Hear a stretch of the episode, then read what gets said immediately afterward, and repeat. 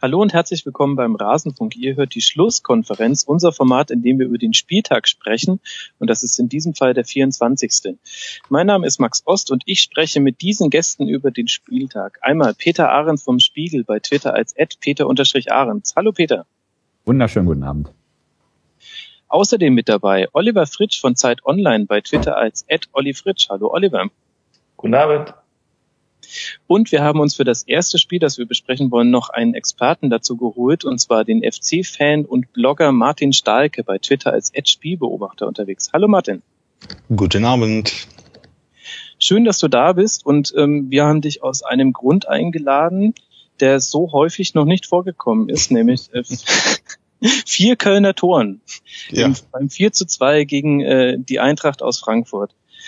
Ähm, wenn man jetzt so ein Spiel erlebt, fragt man, sagt man da zuerst Gott sei Dank oder fragt sich zuerst, warum machen wir sowas eigentlich nicht öfter? Äh, der allererste Gedanke war verdammter Mist, was aber daran lag, dass in der allerletzten Sekunde äh, unser bester Innenverteidiger eine, rote Karte bekam. Ähm, Nee, ich habe mich erstmal gefreut. Also die Frage, warum das, warum das äh, nicht öfter passiert, äh, die hat sich so für mich eigentlich nicht gestellt, um ehrlich zu sein, weil ich äh, äh, Gründe gesehen habe, warum ge da gestern anders gespielt wurde als in den Spielen zuvor und äh, dass das so gut funktioniert hat, das lag, glaube ich, auch an der Eintracht. Mhm.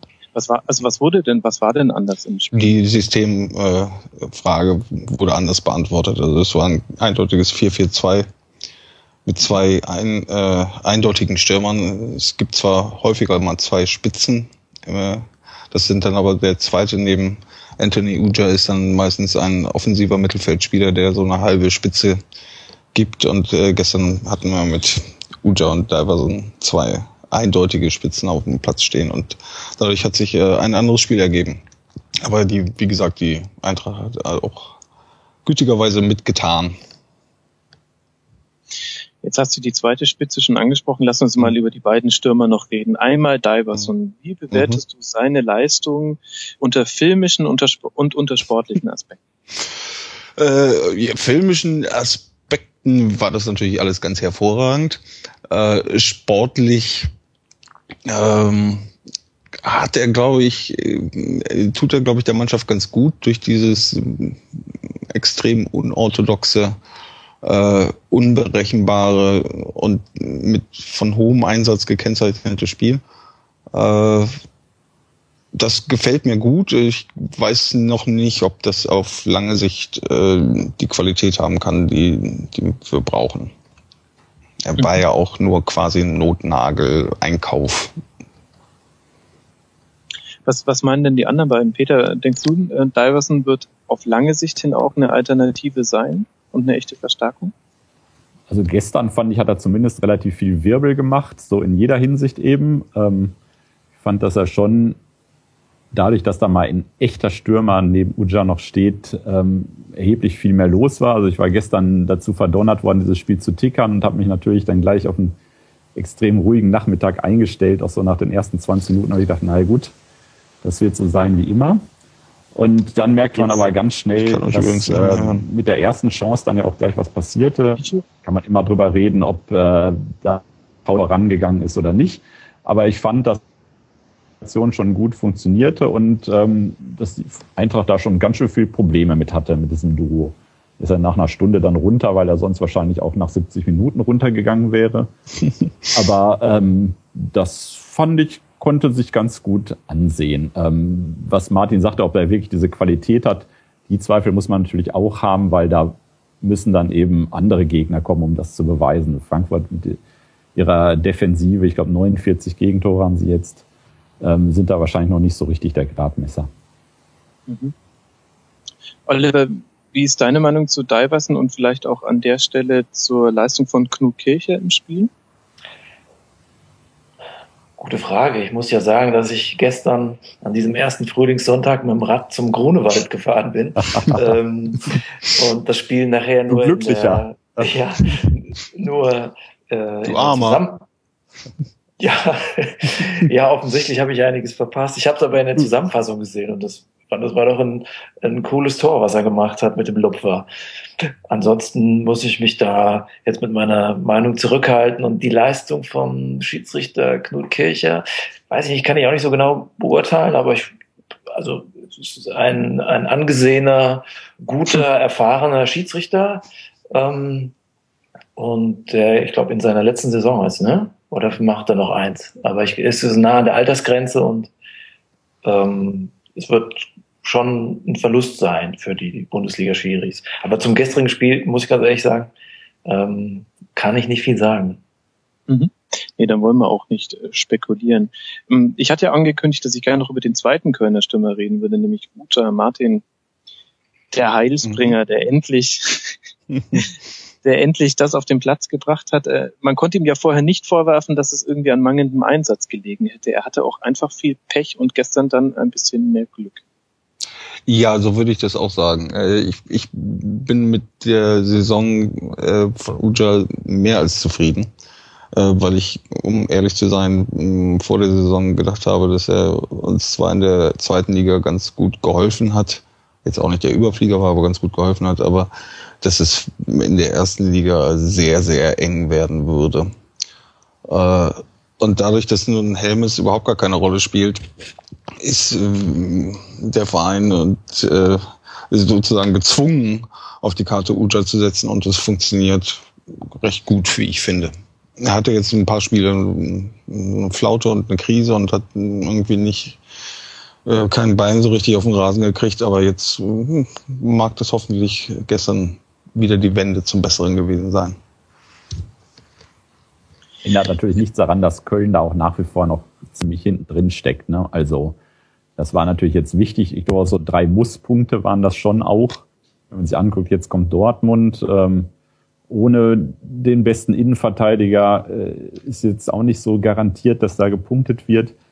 Und so eng wie das da unten ist. Ähm, und die letzten Spiele, wenn man die auch als Maßstab nimmt, also so ganz leicht wird diese Saison für Köln jetzt auch nicht mehr werden. Ne? Also Nein, überhaupt nicht. Also das, äh, ich gehe nach wie vor davon aus, dass wir äh, möglicherweise bis zum letzten Spieltag äh, um den Platz 15 zittern müssen. So, weil es ist alles sehr eng da unten. Die, es gibt auch genug Mannschaften, die immer mal wieder gewinnen. Ähm, wie schnell man wirklich weit runterrutscht, haben wir jetzt auch selber gesehen. Das ist alles noch offen. Was mich mal interessieren würde, man liest ja häufig so vom Kultur- und Mentalitätswandel in dem mhm. Verein zum Seriösen. Ist das mhm. nur ein Klischee der, des Sportfeuilletons oder ist da was dran und woran macht man das fest? Also ich glaube, das, was dran ist und ich mache das fest an den handelnden Personen. Also die äh, insbesondere natürlich äh, Spinner, der dann sehr gezielt und sehr schlau äh, Personen ausgewählt hat, die an, an seiner Seite äh, stehen und für den Verein agieren. Äh, das ist, da ist eben eine anderes, äh, eine andere Weitsicht eingekehrt, sagen wir es mal, benutzen wir mal den Begriff. Also äh, insbesondere zum der ehemalige Präsident Overath, der hat halt gerne ähm, auf den Tisch gehauen, dass es richtig knallte und äh, dabei übersehen, dass er mit diesen auf den Tisch hauen irgendwie alle Tassen vom Tisch hat hüpfen lassen. Äh, das passiert jetzt nicht. Und äh, wie ich, wie ich eben schon sagte, es gibt halt genug Personal, das jetzt von Spinner herangeholt wurde, ob das äh, im Vorstand der Ritterbach ist oder auch tatsächlich auch Toni Schumacher, von dem ich das nicht gedacht hätte, der sehr gut funktioniert. Äh, Schmatke, Stöger, das sind alles Leute, denen ich zutraue, dass sie mehr äh, Weitsicht an den Tag legen, als das in den letzten 15 Jahren der Fall war im Verein. Und ist das gut oder wird es jetzt langweilig? Nein, das ist äh, wunderbar. Also ich, ich, möchte gerne jetzt so äh, drei, vier langweilige Erstligajahre haben. wo nichts passiert, weder nach oben noch nach unten. Einfach Langeweile. Hannoveraner Jahre. Genau. Ach, na, so langweilig ist bei denen auch nicht mehr, über die spielen. Nee, das, die werden die neuen Kölner. Hm? Ich habe mich ja kurz gefragt, Martin, als du jetzt gesagt hast, eine gewisse Weitsicht ist eingekehrt, ob das nicht einfach nur ein Euphemismus dafür ist, dass bei geheimen Aufsichtsratsvorsitzungen der Express und der Kölner Stadtanzeiger keinen Live-Ticker mehr anbieten. Also mir fällt einfach auf, dass viel, viel weniger Internas nach außen dringen.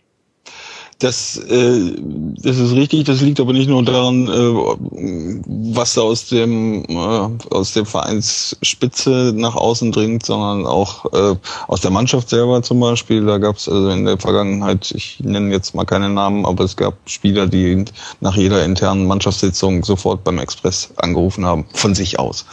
Äh, das äh, das passiert alles nicht mehr. Und ich glaube, dass da auch vom, von Spinner und vom neuen Präsidium oder vom derzeitigen Präsidium, so neu ist es ja gar nicht mehr, äh, als erstes der Riegel vorgeschoben wurde. Mhm. Das ist so mein Eindruck. Also ich, ich weiß es nicht, weil es eben nicht nach außen dringt, aber äh, das ist wirklich an dem Tag, an dem das Präsidium in, äh, ins Amt kam, hat sich das verändert. Stimmt, ich erinnere mich auch mal von einem äh, befreundeten Journalisten, die ähm, die Anekdote erzählt bekommen zu haben, als äh, Volker Finke ähm, neu war beim Club ähm, und nicht bereit war, allen Journalisten seine Handynummer zu geben, beziehungsweise er hat sie ihnen dann gegeben, aber hat gesagt, es gibt ähm, nach 22 Uhr nicht mehr anrufen oder so. Und da waren manche richtig, also da ist ihm der Stift ja. aus der Hand gefallen ja. vor Empörung. Äh, er hat, er hat, glaube ich, sogar, äh, wenn ich, wenn ich das jetzt richtig in Erinnerung habe, gesagt, äh, könnt mich anrufen Mittwoch zwischen so und so und so viel Uhr. Dann war so. Unter dieser Nummer. Ähm, Dann war das, immer besetzt. das wurde auf jeden Fall als Majestätsbeleidigung aufgefasst seitens äh, des einen oder anderen schreibenden Kollegen. Ja. Wahrscheinlich kam da eine ganz fiese Warteschleife und das war eine Abzocknummer. Das, äh, das Badener-Lied hat die als Warteschleife. Aber bevor wir jetzt ähm, nur über eitel Sonnenschein reden, ja. ganz so also nur positiv läuft's bei euch ja nicht. Ihr habt jetzt auch mit, äh, mit euren Ultras, mit den Boys nach dem mhm. äh, Derby ähm, einen richtigen Krisenfall in der Fanszene. Ich habe mit einigen Köln-Fans gesprochen, äh, die haben das mir gegenüber so dargestellt, dass das auch so ein bisschen ein Scheideweg sein könnte für den Umgang mit den Fans äh, generell beim FC. Siehst du es ähnlich?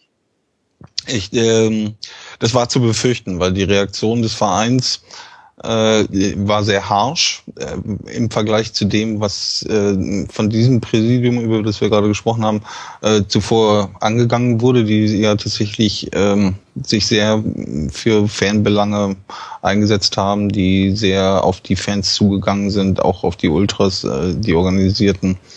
Ähm, und wenn man dieses vorherige Verhalten dann vergleicht mit der Reaktion auf Gladbach, dann war die Reaktion extrem hart.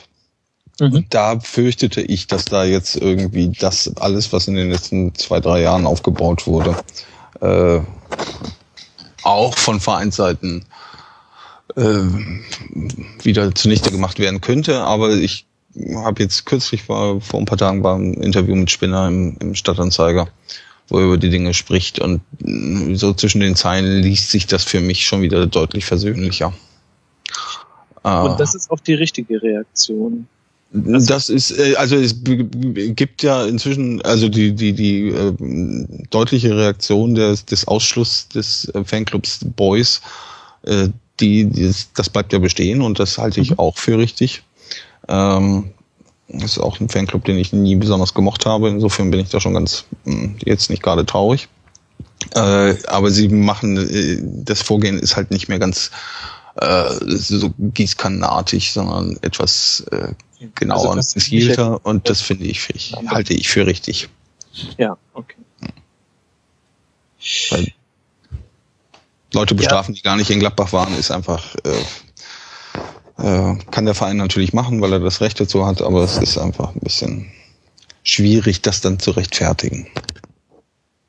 Das kam mir schon auch so ein bisschen wie ein Exempel vor. So, ne, wir wollen das gar nicht erst wieder aufkommen lassen. So, man bedenkt, vor als Zollbacken da ging, da spielten die Fans ja auch eine Rolle, da am Trainingsplatz und so weiter und so fort. Ich glaube, das spukt alles noch so ein bisschen bei denen im Hinterkopf rum und dass man gesagt, so jetzt machen wir so eine Reaktion, die wahrscheinlich auch eine Überreaktion war, denke ich auch, weil so wahnsinnig viel war dann ja auch nicht passiert. Äh, nach dem Derby, aber es waren natürlich Bilder einfach, ne? Es waren mediale Bilder, die Jungs da am Karnevalssamstag in ihren Maleranzügen. Ähm, das ging natürlich, also das ist halt ein kräftigeres Bild, als wenn außerhalb des Stadions dann noch irgendwelche Prügeleien oder äh, Randale passiert. Ähm, das war, glaube ich, auch eine, vielleicht auch eine mediale Reaktion auf ein mediales Ereignis. Mhm. Denke ich auch. Also ich finde, dieser Platzsturm, der ist natürlich, ich habe das äh, schon mehrfach äh, im Blog oder bei anderen Podcasts gesagt, ich, ich habe äh, die goldene Regel, äh, auf dem Platz hat seitens der Fans nichts zu suchen, weder ein Bierbecher noch ein Feuerzeug noch ein, der Fan selbst. Aber was ich viel schlimmer als diesen, diesen relativ harmlosen Platzsturm fand, war, sind halt die, die Feuerwerkskörper und die Böller, die aus dem Block rausfliegen und das ist eine Sache, die einfach überhaupt gar nicht geht. Also da, da kann ich ja auch den Verein verstehen, dass er da hart drauf reagiert. Gut, aber das heißt, wir fassen jetzt mal zusammen. Insgesamt deutet jetzt alles darauf hin, dass ihr die Kurve nochmal gekriegt habt. Ihr, ähm, es gibt keine Spaltung zwischen Fans und Vereinsführung. Hannover, Entschuldigung, ich hatte was im Hals. Ähm, und sportlich habt ihr jetzt auch drei sehr wichtige Punkte geholt und es gibt zumindest äh, den Ausblick, dass sich äh, deine Hoffnung auf langweilige Jahre in der ersten Liga stellt. Also äh, die, die, beim Anfang muss ich das vielleicht leider noch ein bisschen relativieren. Das, äh, so, so gelöst ist es alles noch nicht. Aber der Weg in Richtung Hannoveraner Verhältnisse, der ist, glaube ich, erstmal vom Tisch. Aber es gibt halt nach wie vor irgendwie die beiden großen Ultra-Gruppierungen neben den Boys, die mh, äh, sich auch aus diesen Gesprächsrunden zurückgezogen haben und so weiter und so fort. Also das ist alles noch nicht. Äh, geklärt und noch nicht im Reinen, aber es ist, ich, ich habe das Gefühl, es ist nicht mehr, oder mein Gefühl dazu ist nicht mehr ganz so schlimm. Mhm. Mhm. Martin, Vielen ja. herzlichen Dank, dass du uns ein bisschen Einblick gegeben hast in die Kölner Verhältnisse. Ähm, ich entlasse dich äh, zum mhm. TP Bar, zu dem du jetzt ein möchtest. So und ich würde dich bitten, erzähl denn bitte, dass wir ganz fies über sie gelästert haben. Da müssen die nämlich alle in diesen Podcast reinhören, hören bis zu dieser Sekunde und denken sich, wann kommt denn die Lästerei? Und dann sage ich herzlichen Gruß an den TP Bar. Schön, dass ihr bis hierhin gehört habt. Werde ich tun. Mit namentlicher Nennung, die du getätigt hast, ne? Ja, ja, genau. Ich habe jeden ja. einzelnen äh, genannt ja. und über jeden einen fiesen Witz gemacht, ganz, ja. ganz haarscharf unter der Gürtel. So wie ich es halt immer mache. Ja. Das sind ja Gangstermethoden.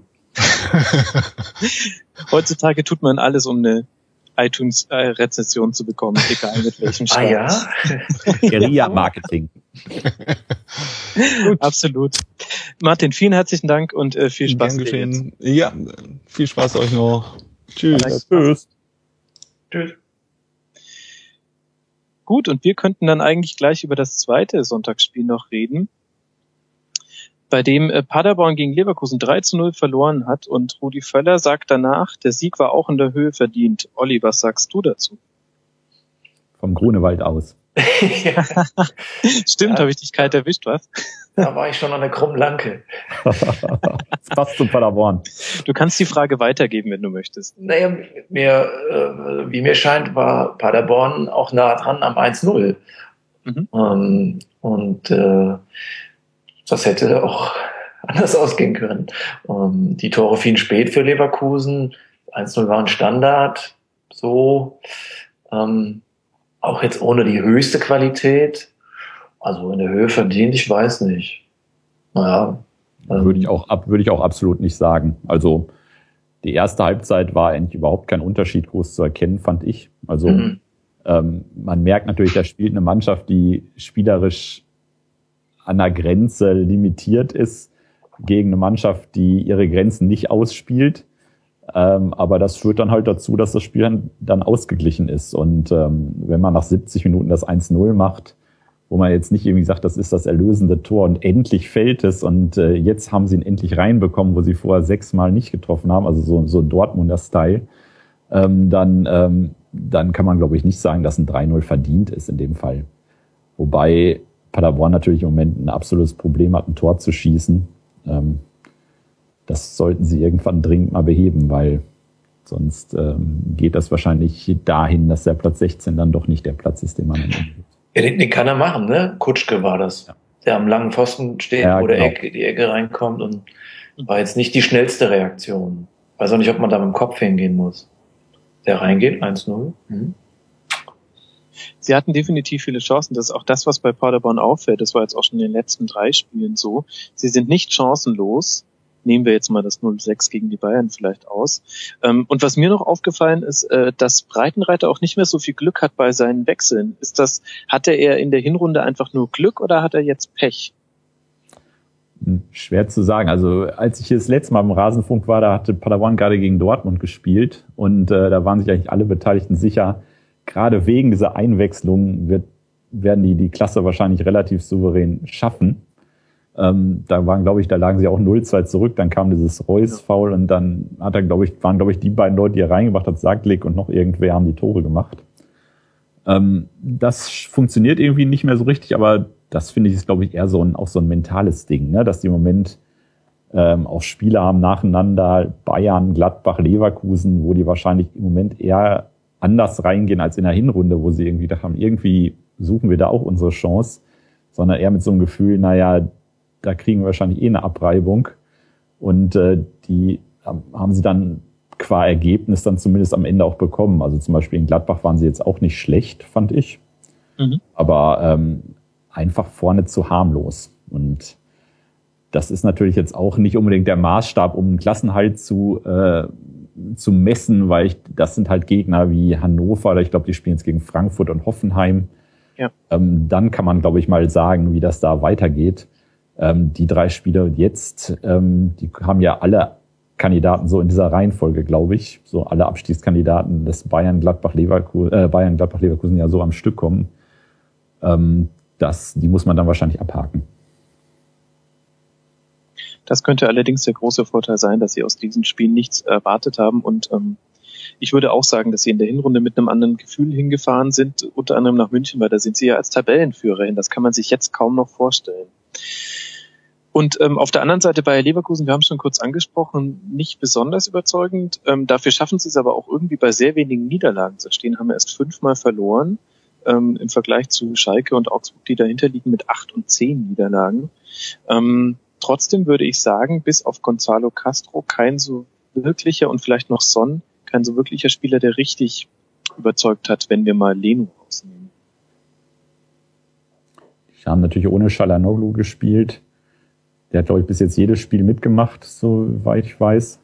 Ähm, das, das merkt man einfach. Also ich will jetzt nicht sagen, Bayer hängt von dem schon so ein bisschen ab. Also es ist nicht irgendwie das, das Reus-Gefühl, aber ähm, der prägt schon im Moment das Bayer-Spiel ziemlich und sei es durch irgendwelche Standards.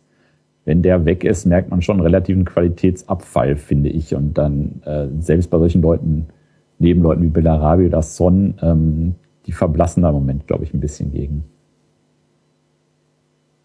Zumindest jetzt in Paderborn.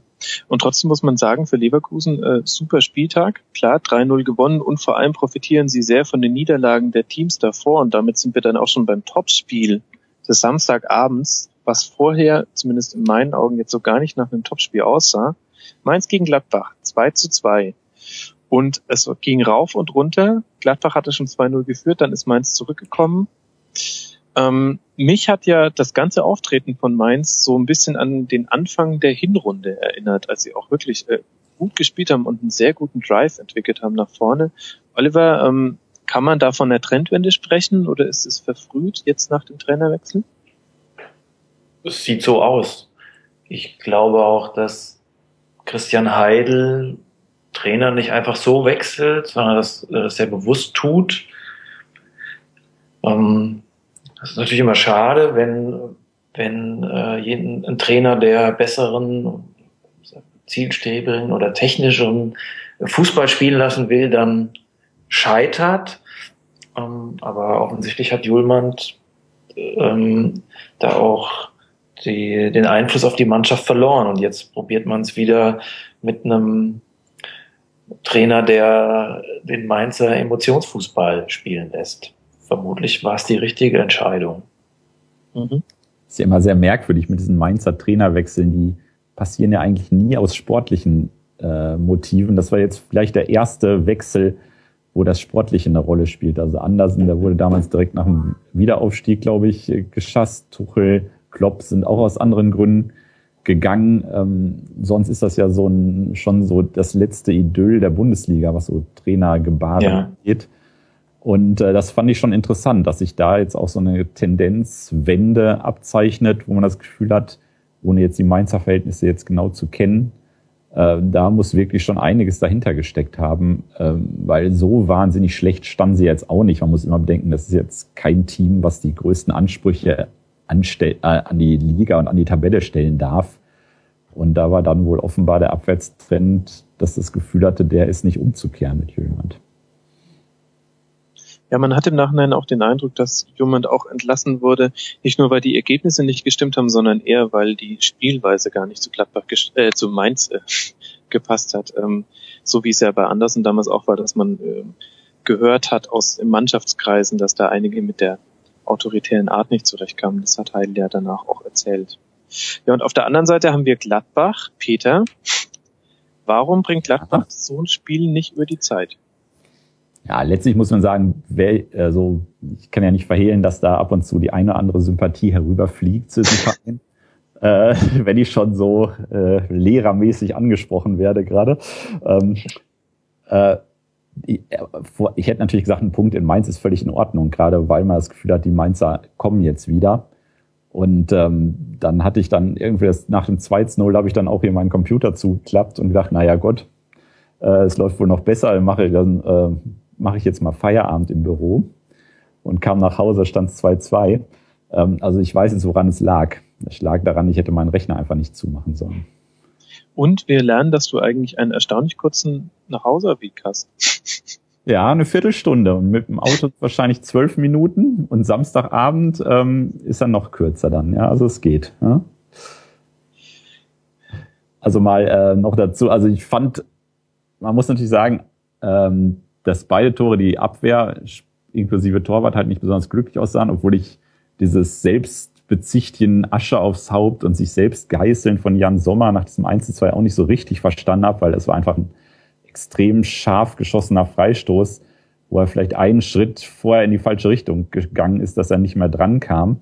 Mhm. Ähm, ich fand jetzt nicht, dass man sagen muss, den muss er einfach total halten. Vielleicht ein Keeper seiner Qualität, aber ähm, das dann am Ende sagte, das war mein Fehler, ich habe die Niederlage zu verschulden so weiter, war, glaube ich, etwas zu kurz gegriffen. Also ich fand, dass er beim 2-2 eher schlechter aussah, als er da im Luftkampf nicht richtig äh, konsequent agiert hat. Aber das 1-2, so ein Freistoß, ja Gott, der geht auch mal rein. Geist kann das einfach. Aber ja, was die, die, das, das 2-1 war halt ein Freistoß und das, so ein Tor wie das 2-2 fällt halt auch mal. Ne? Aber ich habe den Eindruck, dass Gladbach dann in so Phasen auch das Mittelfeld nicht schafft, den Gegner vom Tor wegzuhalten. Und, und auch dann so einem Gegner wie Mainz auch ähm, die Initiative überlassen muss und sich hinten rein drängen, äh, lassen muss. sehe ich auch so. Ich glaube, so, wenn man so Begriffe wie mental oder Willensstärke oder solche, solche wunderschönen Oldschool-Begriffe da reinbringt, ähm, dann ähm, ist das nicht das stärkste Team, was diese Eigenschaften angeht. Man merkt das immer, wenn sie 1-0 zurückliegen, das zieht sich fast durch die Saison, dann kann man eigentlich das Spiel schon abhaken, mehr oder weniger. Weil, dass sie ein Spiel drehen, ist, kommt ganz, ganz selten vor. Ähm, man hat es immer, sie gehen 1-0 zur Pause in Führung und das retten sie meistens irgendwie über die Zeit. Oder manchmal, wenn es richtig gut läuft, schießen sie auch in der zweiten Halbzeit noch ein zweites oder drittes Tor. Aber wenn sie nach hinten, wenn sie einfach in Rückstand sind, sind sie fast kaum in der Lage zu reagieren. Und das ist natürlich schon was, ähm, was auffällig ist und wo ich auch nicht so richtig eine Erklärung dafür habe, weil rein von den Leuten, die da spielen, das sind Leute, die mittlerweile einfach erfahren sind, die eingespielt sind, äh, dürfte das eigentlich nicht sein mir als Außenstehenden fällt da ja vor allem ein Spieler auf, und das ist Christoph Kramer, ähm, den ich in der Hinrunde wahnsinnig gut fand, der auch äh, gegen Bayern da bei diesem 1 zu 1 in der Hinrunde eines der besten Spiele überhaupt gemacht hat. Ähm, ist das ui, ui. so der Blick des Außenstehenden, der nur nach den Weltmeistern geiert? Wenn ich jetzt sage, Kramer ist nicht mehr so ganz auf dem Leistungsniveau der Hinrunde, würdest du da noch andere mit reinnehmen? Kramer sorgt ja auch selbst dafür, dass, dass, es, dass er Leuten auffällt. Also ähm, das hat ja dann nicht nur mit seiner sportlichen Leistung zu tun, deswegen guckt man natürlich dann auch sportlich vielleicht genauer hin und äh, hämt dann auch noch ein bisschen mehr, wenn es bei ihm nicht so läuft. Ähm, er saß ja auch in der Rückrunde auch schon ein, zwei Mal draußen gesessen und das war, glaube ich, nicht nur der reinen Rotation geschuldet, sondern auch so ein Verschleiß, finde ich, mhm. ähm, der spürbar ist. Er, er ist einfach nicht mehr, also er hat natürlich dieses WM, dann kurze Pause, dann die Saison und dann eigentlich auch gleich wieder Leistung gebracht.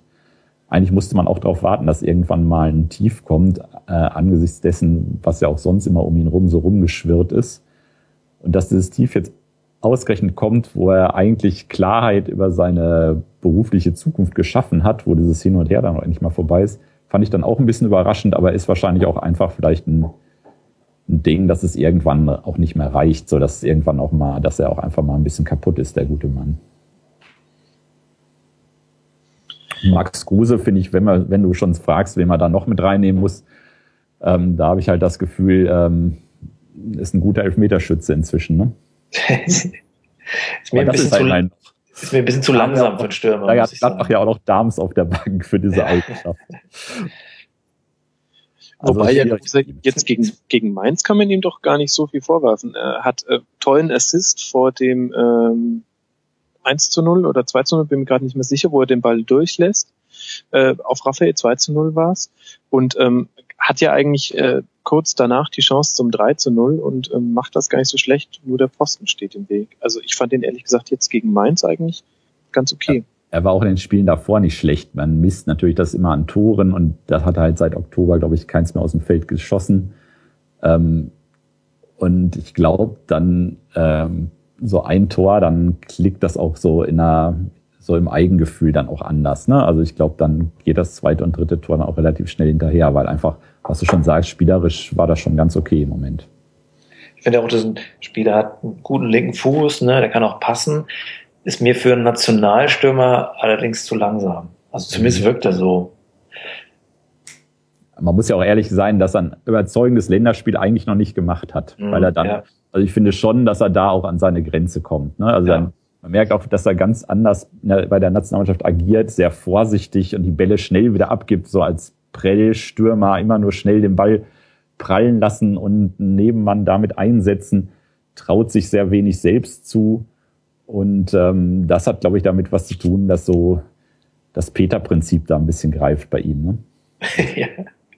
Deswegen wundere ich mich auch immer, dass er dann, dann der große, äh, als große Verstärkung für den BVB oder so dann gehandelt wird. Das wundert mich auch, ja. Ähm, ich also soll mich dran. Da, also ich glaube, dass im Moment in Gladbach sei eigentlich so rein vom Leistungsvermögen sehr gut aufgehoben. Ja vielleicht ja die große äh, Verstärkung für den BVB Kevin Volland, ähm, bei dem es ja durchaus vor der Saison ein, einige Gerüchte gab, dass er eventuell nach Dortmund wechselt. Noch ein Kevin. noch ein Kevin. Es scheint irgendwie zu passen und ähm, das meine ich. Nee, ich meine es wertend. Ich meine es nicht neutral. Ähm, dann lasst uns doch kurz über Schalke Hoffenheim reden, weil ich finde nämlich, dass äh, fast noch interessanter als die Leistung von Schalke finde ich die von Hoffenheim warum sind die so verdammt saftlos in der Rückrunde und warum fällt da eigentlich nur Kevin Volland und zum Teil noch Firmino positiv auf, Oliver? Tja, gute Frage. Ähm, ich, waren sie so schlecht in, in Schalke? Also von, von der Statistik her, ich glaube, die haben sogar häufiger aufs Tor geschossen als Schalke, was natürlich nicht immer was heißen muss. Ähm, Nach vorne hatten sie ihre Chancen, aber also in der Defensive also allein die Entstehung der Tore zeigt schon, da war nicht ja. wesentlich viel Zugriff vorhanden. Und das verwundert, finde ich, bei einer Gistol-Mannschaft doch. Ja, das stimmt. Wobei man sagen muss, äh, dass der Assist zum 2-0 von Choupo-Moteng war für mich die Szene des Spieltags. Das war sensationell gemacht. Und äh, da sieht ein Verteidiger alt aus. Ich habe ihn in meiner Manager-Elf. Okay, Yeah! neben, neben, Jos neben Joselu. Das, äh, reißt es natürlich alles wieder runter. da kann ich alles haben. Und, und ansonsten äh, bin ich überfragt, was Hoffenheim betrifft. Muss ich gestehen, habe ich jetzt die letzten Wochen höchstens mal in der Sportschau verfolgt. Würde mich aber auch interessieren. Vielleicht hat jemand eine Antwort für mich. Peter. Man müsste da mal hinfahren, aber ich weiß ehrlich gesagt immer noch nicht, wo Sinsheim liegt. Doch, ich glaub, wenn du die A6 fährst, dann fahrst du, fährst du ja. Komisch, weil ich fahre da immer dran vorbei, wie der ICE in Wolfsburg. Ich weiß auch nicht, woran es liegt. Ähm, ich, es ist ja auch auffällig, dass äh, Hoffenheim öfter so Rückrunden spielt. Also ähm, es ist ganz merkwürdig bei diesem Verein, der ja öfter die bis zum Herbst oder bis in den Winter, ich will da jetzt nicht diese, diese legendäre Rangnick-Hinrunde da 2007 oder wann es war, noch einholen, aber ähm, dass Hoffenheim einfach nicht zulegen kann. Und ich glaube schon, es liegt vielleicht auch in dem Fall auch so ein bisschen an den Spielertypen, habe ich das Gefühl. Also so, so leichte Spieler wie Volland und Firmino, die für die Fußball ja auch wirklich noch so ein Spiel ist, ähm, die verschleißen vielleicht auch ein kleines Stück mehr als so Leute, die über Physis kommen und ähm, so am Ende der Saison noch ein bisschen zulegen können. Also ich, meine Prognosen sind ja berühmt, aber wenn ich hier sehe, äh, Pokal-Viertelfinale auswärts in Dortmund, da würde ich also wahrscheinlich 100 Euro setzen, dass das auch ein 2-0 oder ein 3-1 wird und Hoffenheim einfach überhaupt keine Chance hat. Ähm, weil die im Moment, glaube ich, nicht so einfach, glaube ich, bis zum Ende der Saison nicht mehr viel kommen wird, ist so mein Gefühl. Und was wird das dann heißen für die nächste Saison? Denn ich kann mir ehrlich gesagt nicht vorstellen, dass äh, Kevin Volland und Firmino bei Hoffenheim bleiben, wenn die nicht Europa League spielen. Oder bin ich da jetzt zu pessimistisch? Volland ist ja so einer, der eigentlich vor jeder Saison oder seit drei Jahren eigentlich immer bei Dortmund gehandelt wird oder bei irgendeinem anderen Club, aber vor allem bei Dortmund.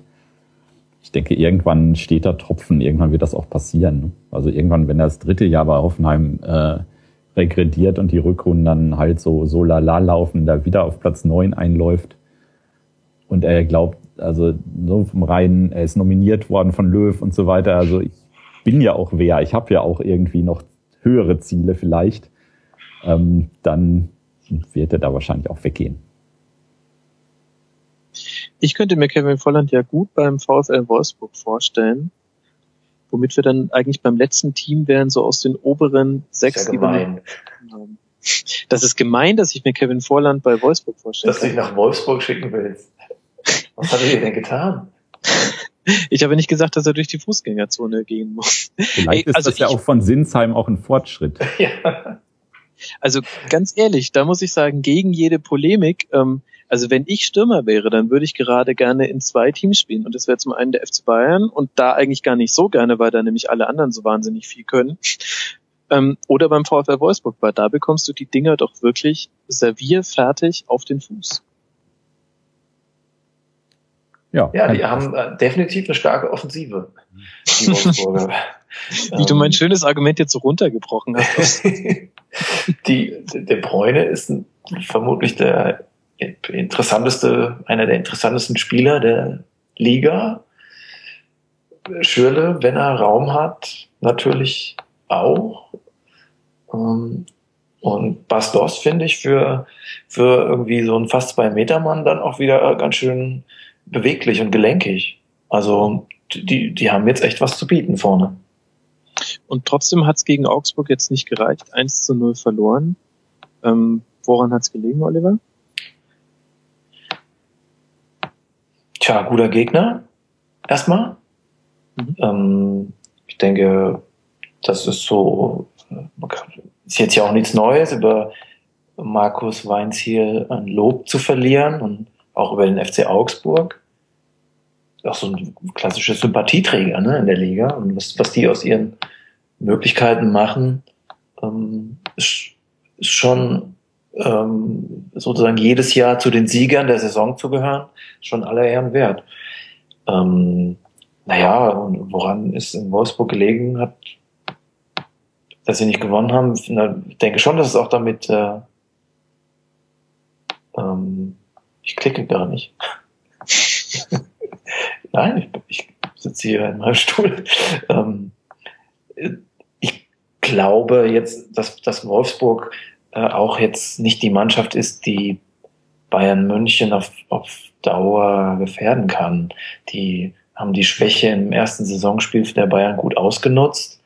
Die haben in den folgenden Spielen ihre Chancen auch gut genutzt, aber die waren auch da gelegentlich dran an der Niederlage, zum Beispiel auch gegen Hoffenheim. Mhm. Sie haben in Leverkusen vier Gegentore bekommen. Sie hätten auch beim 3-0 gegen Hoffenheim hätten sie auch zwei, drei Gegentore bekommen können. Und ich halte es für ganz normal, für, dass, dass Wolfsburg äh, dann bei, bei so einem Spiel auch mal verliert. Das hat mich jetzt nicht groß überrascht. Nö, absolut. Sehe ich auch so. Ich meine, die hatten, die haben einen Lauf, denn der Lauf ist irgendwann auch mal zu Ende. Und in Augsburg zu verlieren ist absolut möglich. Das haben elf andere Teams, glaube ich, in der Saison auch schon geschafft. Ja. Ähm, insofern finde ich, äh, hielt sich da meine Überraschung auch in Grenzen. Also wenn Dost mit dem ersten Schuss nicht trifft, dann äh, läuft es vielleicht auch mal nicht so. Ähm, also da, das fand ich jetzt nicht so ähm, sensationell. Also dieses, dass manche Leute da schon wieder so einen neuen Titelkampf ausgerufen haben, das war ja eh komplett lächerlich. Weil, ähm, ja, was soll man zu sagen? Also es war höchstens der Audi Cup, der zwischen den beiden noch lief, aber nicht die deutsche Meisterschaft. Ja. ja, ich finde, sie haben dann auch in der Defensive und im Mittelfeld auch eher jetzt, sagen wir mal, Durchschnitt. Das, das meine ich jetzt gar nicht irgendwie abwertend. Was sagen wir vielleicht mal gehobenen Durchschnitt. So wie Naldo oder so. Das hat nie auf einem ganz hohen Niveau gespielt. Und äh, ähm, Robin Knoche, so ist jetzt gut und vor allen Dingen ja auch aus ähm, junger Spieler, der in, in, in so einem teuren Kader zum Zug kommt. Aber den sehe ich jetzt noch nicht äh, in der Nationalmannschaft. Oder Schürle. Auch gehobener Durchschnitt. Ja, naja, dann würde ich schon ein bisschen höher ansetzen. Ja, okay. Nicht zu so sehr aufs Geld gucken. Nein, ich finde, äh, also über andere Schüler kann man natürlich auch lange reden, aber er ist, hat ganz starke Szenen, aber er hat auch viele Momente im Spiel, wo er abfällt, ja. Ballverluste hat, die andere nicht haben. Also gerade so auf diesem Niveau Nationalmannschaft fällt das manchmal auch auf. Ja. Ähm, also natürlich ein starker Spieler mit einem wahnsinnig guten Schuss und schnell und ihm ist die entscheidende Flanke gelungen in der 113. Minute. Das ja. lasse ich das gelten. Ja. Ist ein Spieler, aus dem ein Trainer noch was rausholen kann an mhm. Spielverständnis. Wann treffe ich die richtigen Entscheidungen? Äh, wann spiele ich ab? Wann gehe ich steil? Wann komme ich kurz? Wenn er Raum hat, macht, äh, ist er schon sehr stark. Aber gegen eine Mannschaft, die hinten drin steht, macht er noch viel falsch. Das war eines der schönsten vergifteten Komplimente aller Zeiten. Es ist ein Spieler, aus dem der Trainer auf jeden Fall noch viel rausholen mhm. kann. das hat mir sehr gut gefallen. gut, und äh, Daniel Bayer wahnsinnig gute Bräune aus dem Spiel genommen, das muss man auch mal sagen. Ähm, und unter dem Strich steht endlich unentschieden.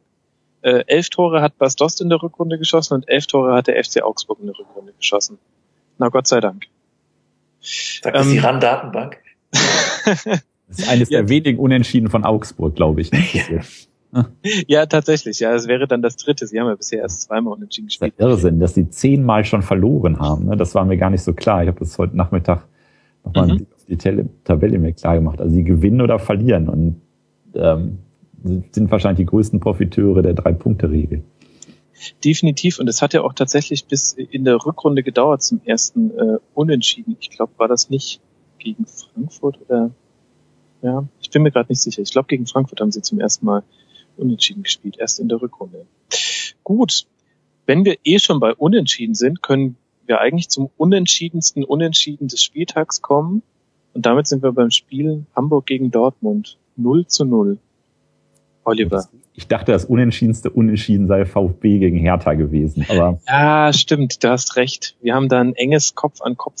ja, ich, ja, Kopf, würde ich sagen. Anderes Körperteil würde mir einfallen, aber egal. Ja, äh, Kopf gegen Fußrennen, ja, ähm, mh. Ja, okay, es ist schwierig, ich gebe es zu, vor allem, weil sich beide auch irgendwie ähneln dahingehend, dass es doch ein bisschen ruppiger zur Sache ging. Ähm, ich würde allerdings sagen, ja, ich muss dir den Punkt zugestehen, weil bei Dortmund gegen HSV gab es mehr Chancen. Ähm, Oliver, du hast das Spiel ja gesehen. Ähm, ja. Was nimmt man denn jetzt mit aus so einem Spiel? Das Programm. Ja, das Programm. Ähm, das äh, äh, für den HSV ähm, haben sie schon auf einen, äh, einen Stil festgelegt, den man leicht identifizieren kann, wenn man ihn sieht. Also gut zur Sache langen, angeführt von Berami. Das äh, war, schon ein auffälliges Stilmittel vom HSV. Da waren einige Szenen dabei, nicht nur von ihm. Ja? Ich habe den Eindruck, das färbt doch so ein bisschen ab auf die anderen. Ähm, und sie versuchen ihre spielerische Schwäche dadurch wettzumachen. Schiridis durchgehen und deswegen hat's geklappt. Ähm, äh, hinzu muss man sagen, dass sie auch ganz gut verteidigen. Also vor allen Dingen Westermann hat mir taktisch sehr gut gefallen. Er war auch im Zweikampf äh, stark. Ist jetzt kein Spieler, der die Tausende in die Stadien lockt, das weiß ich, aber ähm, so ein Spieler kann man im Abschiedskampf auf alle Fälle gebrauchen. Und von Dortmund war ich enttäuscht. Hm, dachte halt nach dem 3-0 gegen Schalke gibt es jetzt so einen Aufwärtstrend und ähm, bin ja ohnehin, sagen wir mal, will ich sozusagen halte ich Dortmund zugute, dass sie in jedem Spiel gewinnen wollen. Also selbst wenn sie in München spielen und auf Platz 15 stehen, wollen sie das Spiel gewinnen. Das muss man einfach mal rausstreichen. Ähm, aber es ist schon sehr ideenlos, was sie in Hamburg ähm, gezeigt haben. Und mit den, sozusagen mit den, mit der Aufgabenverteilung der beiden Sechser ähm, war ich jetzt nicht einverstanden. Ähm, hast, hast dann Bänder mitspielen, der gegen den HSV, der eigentlich gar nicht über die Mittellinie kommen will, äh, ohne Funktion ist, weil er in meiner, äh, aus meiner, aus meiner Sicht seine Stärken vor allem in der Balleroberung hat. Da war aber nichts zu erobern. Und Gündogan hing mir zu weit hinten drin als Sechser. Er lässt sich dann so wie, so ein bisschen wie Xabi Alonso, ähm, äh, als hängender Sechser anspielen. Frage ich mich warum. Der kann das auch äh, weiter vorne im Getümmel, im Gegner. Und für die, für die langen Bälle wiederum ist er ja gar nicht geeignet. Ne? Das macht ja Alonso Weltklasse. Und Gündogan sind die langen Bälle jetzt eher, naja, kommen an oder nicht. Während er die schnellen Drehungen, die leichtfüßigen Bewegungen mit dem Ball, Freilaufen und die kurzen Pässe, das, was ihn eigentlich stark macht, ähm, das hat völlig gefehlt. Und so hingen dann eigentlich alle in der Luft, ob das jetzt Kagawa war oder Mikitarian oder Reus, was alles drei ja doch echt starke Einzelspieler sind, von denen hat man kaum was gesehen. Es ging immer sozusagen, ähm, man hat Aubameyang vorne gesucht mit langen Bällen. Das war zu simpel. Also muss ja sagen, dass der HSV sogar noch fast die, die besseren Chancen hat. Peter, warst du auch so enttäuscht vom BVB?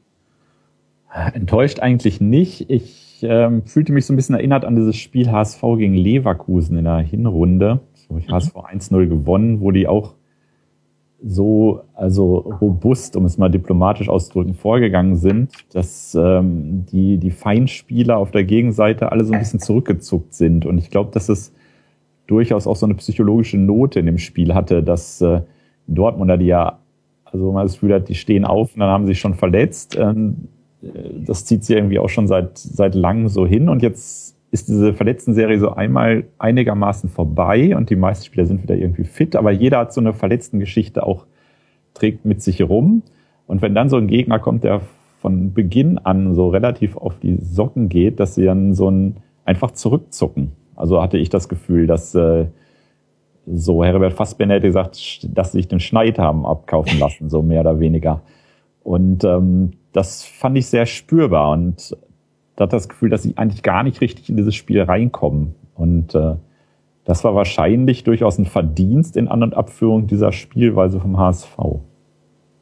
Kann was dran sein. Das heißt, der HSV hat uns dann gezeigt, ähm, wie inkonstant und instabil das ganze Gerüst Dortmund dann eigentlich doch noch ist, auch in der Rückrunde. Ja, also sie hatten natürlich wirklich dieses rauschhafte Spiel gegen Schalke, und ähm, davor hatten sie halt Glück eigentlich, finde ich, dass sie gegen drei Gegner gewonnen haben, die alle drei in dem Tag einen äh, ganz schlechten Tag hatten an dem, in diesem Spiel. Stuttgart hat ja sowieso immer einen schlechten Tag, also die kann man schon rauskriegen. Mainz hat danach einen Trainer rausgeschmissen, da war die Stimmung, glaube ich, auch im Keller. Und ähm, Freiburg vorher war einfach Die hatten, glaube ich, vorher ja ihre beiden Stürmer beide verloren per Verletzung, Petersen und Memedi, ähm, die auch mit so einem Gefühl reingegangen sind, oh, wir haben vorne jetzt gar nichts mehr und ähm, auch äh, dann natürlich dann auch, äh, glaube ich, eiskalt dann auch äh, gekontert wurden, beziehungsweise dann auch wirklich da ähm, wahrscheinlich zu Recht verloren hatten. Also es war jetzt, man, Siege immer auf Glück zurückzuführen, ist ein bisschen einfach. Ne? Es hat auch, es gibt mehr Konstanz, es gibt mehr Stabilität in dieser Mannschaft. Aber es gibt auch wieder dazwischen immer wieder Spiele wie, also der Pokal in Dresden fand ich sie jetzt auch wirklich alles andere als überzeugend. Ich fand die Abwehr in Turin nicht überzeugend. Also da äh, diese Konstanz, ich weiß nicht, ob die in dieser Saison wirklich nochmal wiederkommt. Und natürlich so ein Ausreißer nach oben wie gegen Schalke unter all diesen Emotionen, die es dann gibt, oder wie es in der Hinrunde auch mal gegen Gladbach war bei dem 1 zu 0, wo, wo ihnen dann Kramer geholfen hat, aber wo sie auch wirklich hoch überlegen gespielt haben. Die sind natürlich bei so einer Mannschaft, die so hoch veranlagt ist, auch immer drin. Ja, ich habe auch meine Zweifel, ob das so konstant ist. Ich muss sagen, die Hinrunde, ist dann hat man halt auch so Phänomene erkannt, die man in Abwärtsspiralen erlebt. Also ähm, dann läuft halt dann halt irgendwie alles schief und man verliert dann auch das Selbstvertrauen. Ich glaube, das ist jetzt so wieder da. Ähm, aber sie tun sich schwer im Ballbesitzspiel und im Spiel gegen tiefstehende Mannschaften, die dann auch gut verteidigen. Und das, das bleibt das Problem. Gegen HSV gab es, glaube ich, ein oder zweimal eine schnelle Balleroberung durch Dortmund und zack, waren sie im Strafraum. Das war, glaube ich, die beste Chance durch Aubameyang. Mhm. Da sind sie halt stark, aber die, den Gefallen tun ihnen halt nicht immer die Gegner. In letzter Zeit haben sie das schon getan. Ich erinnere mich an einige Tore, die der Gegner ihnen aufgelegt hat. Ne? Das war äh, Schalke das 3-0 oder in Turin das Tor von Reus. Äh, Stuttgart doch auch so ein Stolperer ne? von, vom, vom mhm. Abwehrspieler. Ähm, also ich ich bin gespannt auf die nächste Woche, auf das Rückspiel gegen Turin. Also ich würde nicht darauf wetten, dass sie weiterkommen. Würde mich natürlich freuen, wenn es schaffen. Hm. Ähm, ja, wenn wir, wenn wir uns dann äh, die Frage stellen, also die hängen vorne ein bisschen rum, das habe ich auch so gesehen. Ähm, ist das nicht auch einfach ähm, dass ihm der Zehner ein bisschen fehlt. Also Reus kann das nicht leisten. Der, der hat seine Stärken, wenn er in, mit Geschwindigkeit über die Außenbahn kommt. Äh, Gündogan traut sich irgendwie nicht so richtig nach vorne. Das, das finde ich, hat man jetzt auch in mehreren Spielen schon gesehen, so wie es Peter gesagt hat. Und äh, dann bleibt eben einfach Mikitarian und Kagawa. Die beiden bleiben übrig. Kagawa man, man bekommt eine Ahnung davon, warum er auf der Bank saß bei Manchester United. Mhm. Und äh, Mikitarian, wie erklärt er euch, dass dieser hochtalentierte und anscheinend ja auch mit einer äh, tollen Einstellung seinem Beruf gegenüber gesegnete Mensch irgendwie bei Dortmund seine PS nicht auf den Rasen bekommt? Er hat ja auch in Dortmund schon tolle Spiele gemacht. Also in der Vorsaison, das Spiel, glaube ich, in München, wo sie 3-1 gewonnen haben, war er unglaublich stark und auch erfolgreich ich fand ja auch dieses Spiel gegen Real Madrid, was, wo er das nicht weiterkommen, so ein bisschen an seiner vergebenen Chance auch festgemacht wurde. Ähm, da war er auch unglaublich gut. Also es ist jetzt nicht so, dass, er, dass man nicht sagen könnte, der funktioniert in Dortmund nicht oder so. Äh, der ist, glaube ich, einfach blockiert. Also der ist wirklich massiv blockiert. Ähm, weil so, es kann ja gar nicht sein, dass er automatisch immer daneben schießt oder ähm, dass er die falsche Lösung wählt und solche Dinge macht, die man, wenn man mit, wahrscheinlich aus der auch mit vier oder mit fünf angefangen Fußball zu spielen, die man normalerweise ja einfach reflexartig richtig macht oder auf dem Niveau richtig machen sollte. Also ich glaube, das ist irgendwie mit einer Blockade nur zu erklären, sonst wüsste ich es auch überhaupt nicht.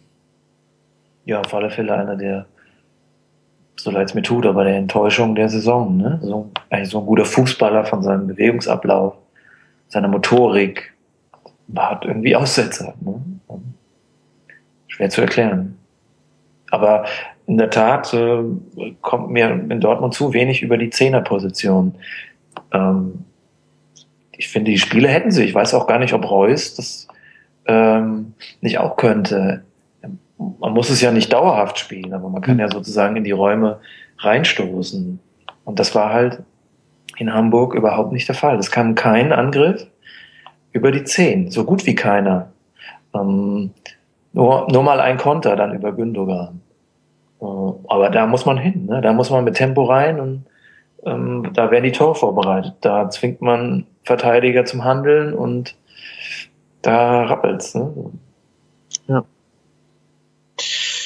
Gut, irgendwie blockiert äh, der liebe Henrik Kitarian. Ich weiß ja nicht, sozusagen, das ist schon auch eine Frage, die man dann an Klopp stellt. Warum er jetzt dann Gündogan 90 Minuten in der Position verharren lässt. Oder ob man dann nicht ähm, Anweisungen gibt, ähm, ihn vorzuziehen. Also das sieht man ja, weiß ich nicht, also sehe ich bei Guardiola mehr einwirken auf solche taktische Feinheiten. Vielleicht ist es auch manchmal nur Show und ich falle drauf rein, aber mein Eindruck ist, dass da zu wenig kommt. Das ist auch eine Trainersache. Die ganze Saison hat natürlich beim BVB unglaublich Spuren hinterlassen, habe ich schon das Gefühl, bei allen und beim Trainer natürlich auch. Es gibt, es ist ja eigentlich also kein anderer Club hat so regelmäßig in dieser Saison die Schlagzeilen geliefert, ungewollt und gewollt oder meist ungewollt. Ähm, also selbst wenn es dann um irgendeinen Sky-Reporter geht, dann hängt wieder Borussia Dortmund und Jürgen Klopp mit drin. Äh, man konnte ja jede Woche irgendwie auf was warten. Äh, solche Meldungen, die sonst zuverlässig halt der FC Bayern produziert, die gab es halt über dieses diesen Drama-Verein Borussia Dortmund in dieser Saison immer zu liefern. Also da, dass da auch überhaupt keine Ruhe einkehrt und keine Konstanz, finde ich dann auch relativ verständlich. Die sollten wahrscheinlich einfach jetzt die Saison irgendwie zu Ende bringen und dann vielleicht auch, wer weiß, sogar noch mit dem DFB-Pokaltitel im Rücken oder so, dann einfach die nächste Saison angehen und dann wieder vielleicht wieder das Borussia Dortmund sein, was sie mal waren. Aber ähm, man fragt sich halt dann, ob dann noch wirklich die Attraktivität und die Ressourcen da sind, wenn man eventuell nicht europäisch spielt, ob Spieler dann auch wirklich noch dieses Modell so attraktiv finden, wie sie es in den vergangenen Jahren gefunden haben. Ich würde es wünschen. Was mir so ein bisschen untergeht, ist jetzt in der Beschreibung von Dortmund, dass es jetzt heißt, jetzt ist mal so eine Saison, wo sie abgestürzt sind. Ich fand aber auch schon, dass in, in den beiden Saisons davor, zumindest in der Bundesliga ja nicht das ähm, Ziel erreicht haben und das geleistet haben, was man ihnen eigentlich äh, zugetraut hätte und was sie sich auch selbst zugetraut haben. Ist jetzt ja ähm, klar, nach den zwei Meistertiteln gesteht man dem Verein, der Mannschaft mal zu, mal die Zügel ein bisschen lockerer zu lassen. Dann hatten sie, glaube ich, 25 Punkte Rückstand. In der Saison drauf waren es dann aber auch wieder 19 oder 20. Ne? Und, der, und, und FC Bayern war im, im, im März schon Meister. Klar, ich weiß, sie verlieren jedes Jahr Spieler und das äh, muss man natürlich auch in Rechnung stellen. Aber das jetzt schon in der dritten Saison so überhaupt nicht an Bayern München ranreichen, glaube ich, kann man schon auch als äh, ähm, Enttäuschung werten. Selbst wenn sie in den Spielen gegen Bayern selbst ja oft gut aussehen und, und eine Chance haben und manchmal ja sogar gewinnen. Ja, das, das kann man so sehen. Andererseits kann es natürlich auch vielleicht eine Bestätigung äh, dessen sein, wie was für Ausnahmespielzeiten diese beiden Meistersaisons waren. Also man kann es drehen und wenden. Aber wenn wir jetzt schon so viel indirekt und direkt über die Bayern reden, dann lasst uns doch auch kurz das Spiel der Bayern noch beleuchten. 3-1 in Hannover gewonnen. Und Olli, wenn du sagst, ähm, du bist ja nicht ganz sicher, ob Pep Guardiola immer wirklich ins Spiel eingreift. Ich glaube, bei dem Spiel kann man sagen, da hat er definitiv taktisch nach 30 Minuten ganz schön was verändert. Amadante. Kann man sagen. War schon äh, eine kühle Entscheidung. Das äh, ist sicherlich eine Entscheidung, die auch so ein bisschen nachwirkt.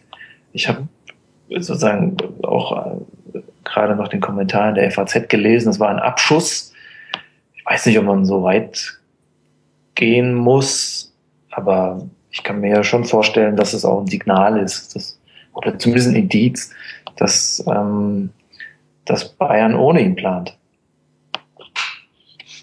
Ich finde, was ich ganz interessant finde, ist so ein gewisser Wahrnehmungswandel in diesem Handeln, also äh, in diesem Blick auf das Handeln von Guardiola. In der Saison zuvor war es ja oft so, dass äh, er auch im Spiel Taktiken korrigiert hat.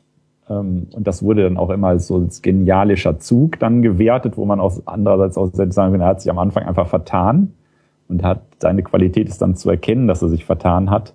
Aber es wurde natürlich dann auch extrem überhöht und äh, das Messianische wurde dann auch, der macht immer das Richtige und so weiter. Dann lagen sie mal hinten äh, Mandzukic gebracht und Mandzukic hat überraschenderweise auch tatsächlich ein Tor geschossen. Hm. Ähm, dann wurde das dann auch als äh, Guardiolas Wirken so ein bisschen begründet.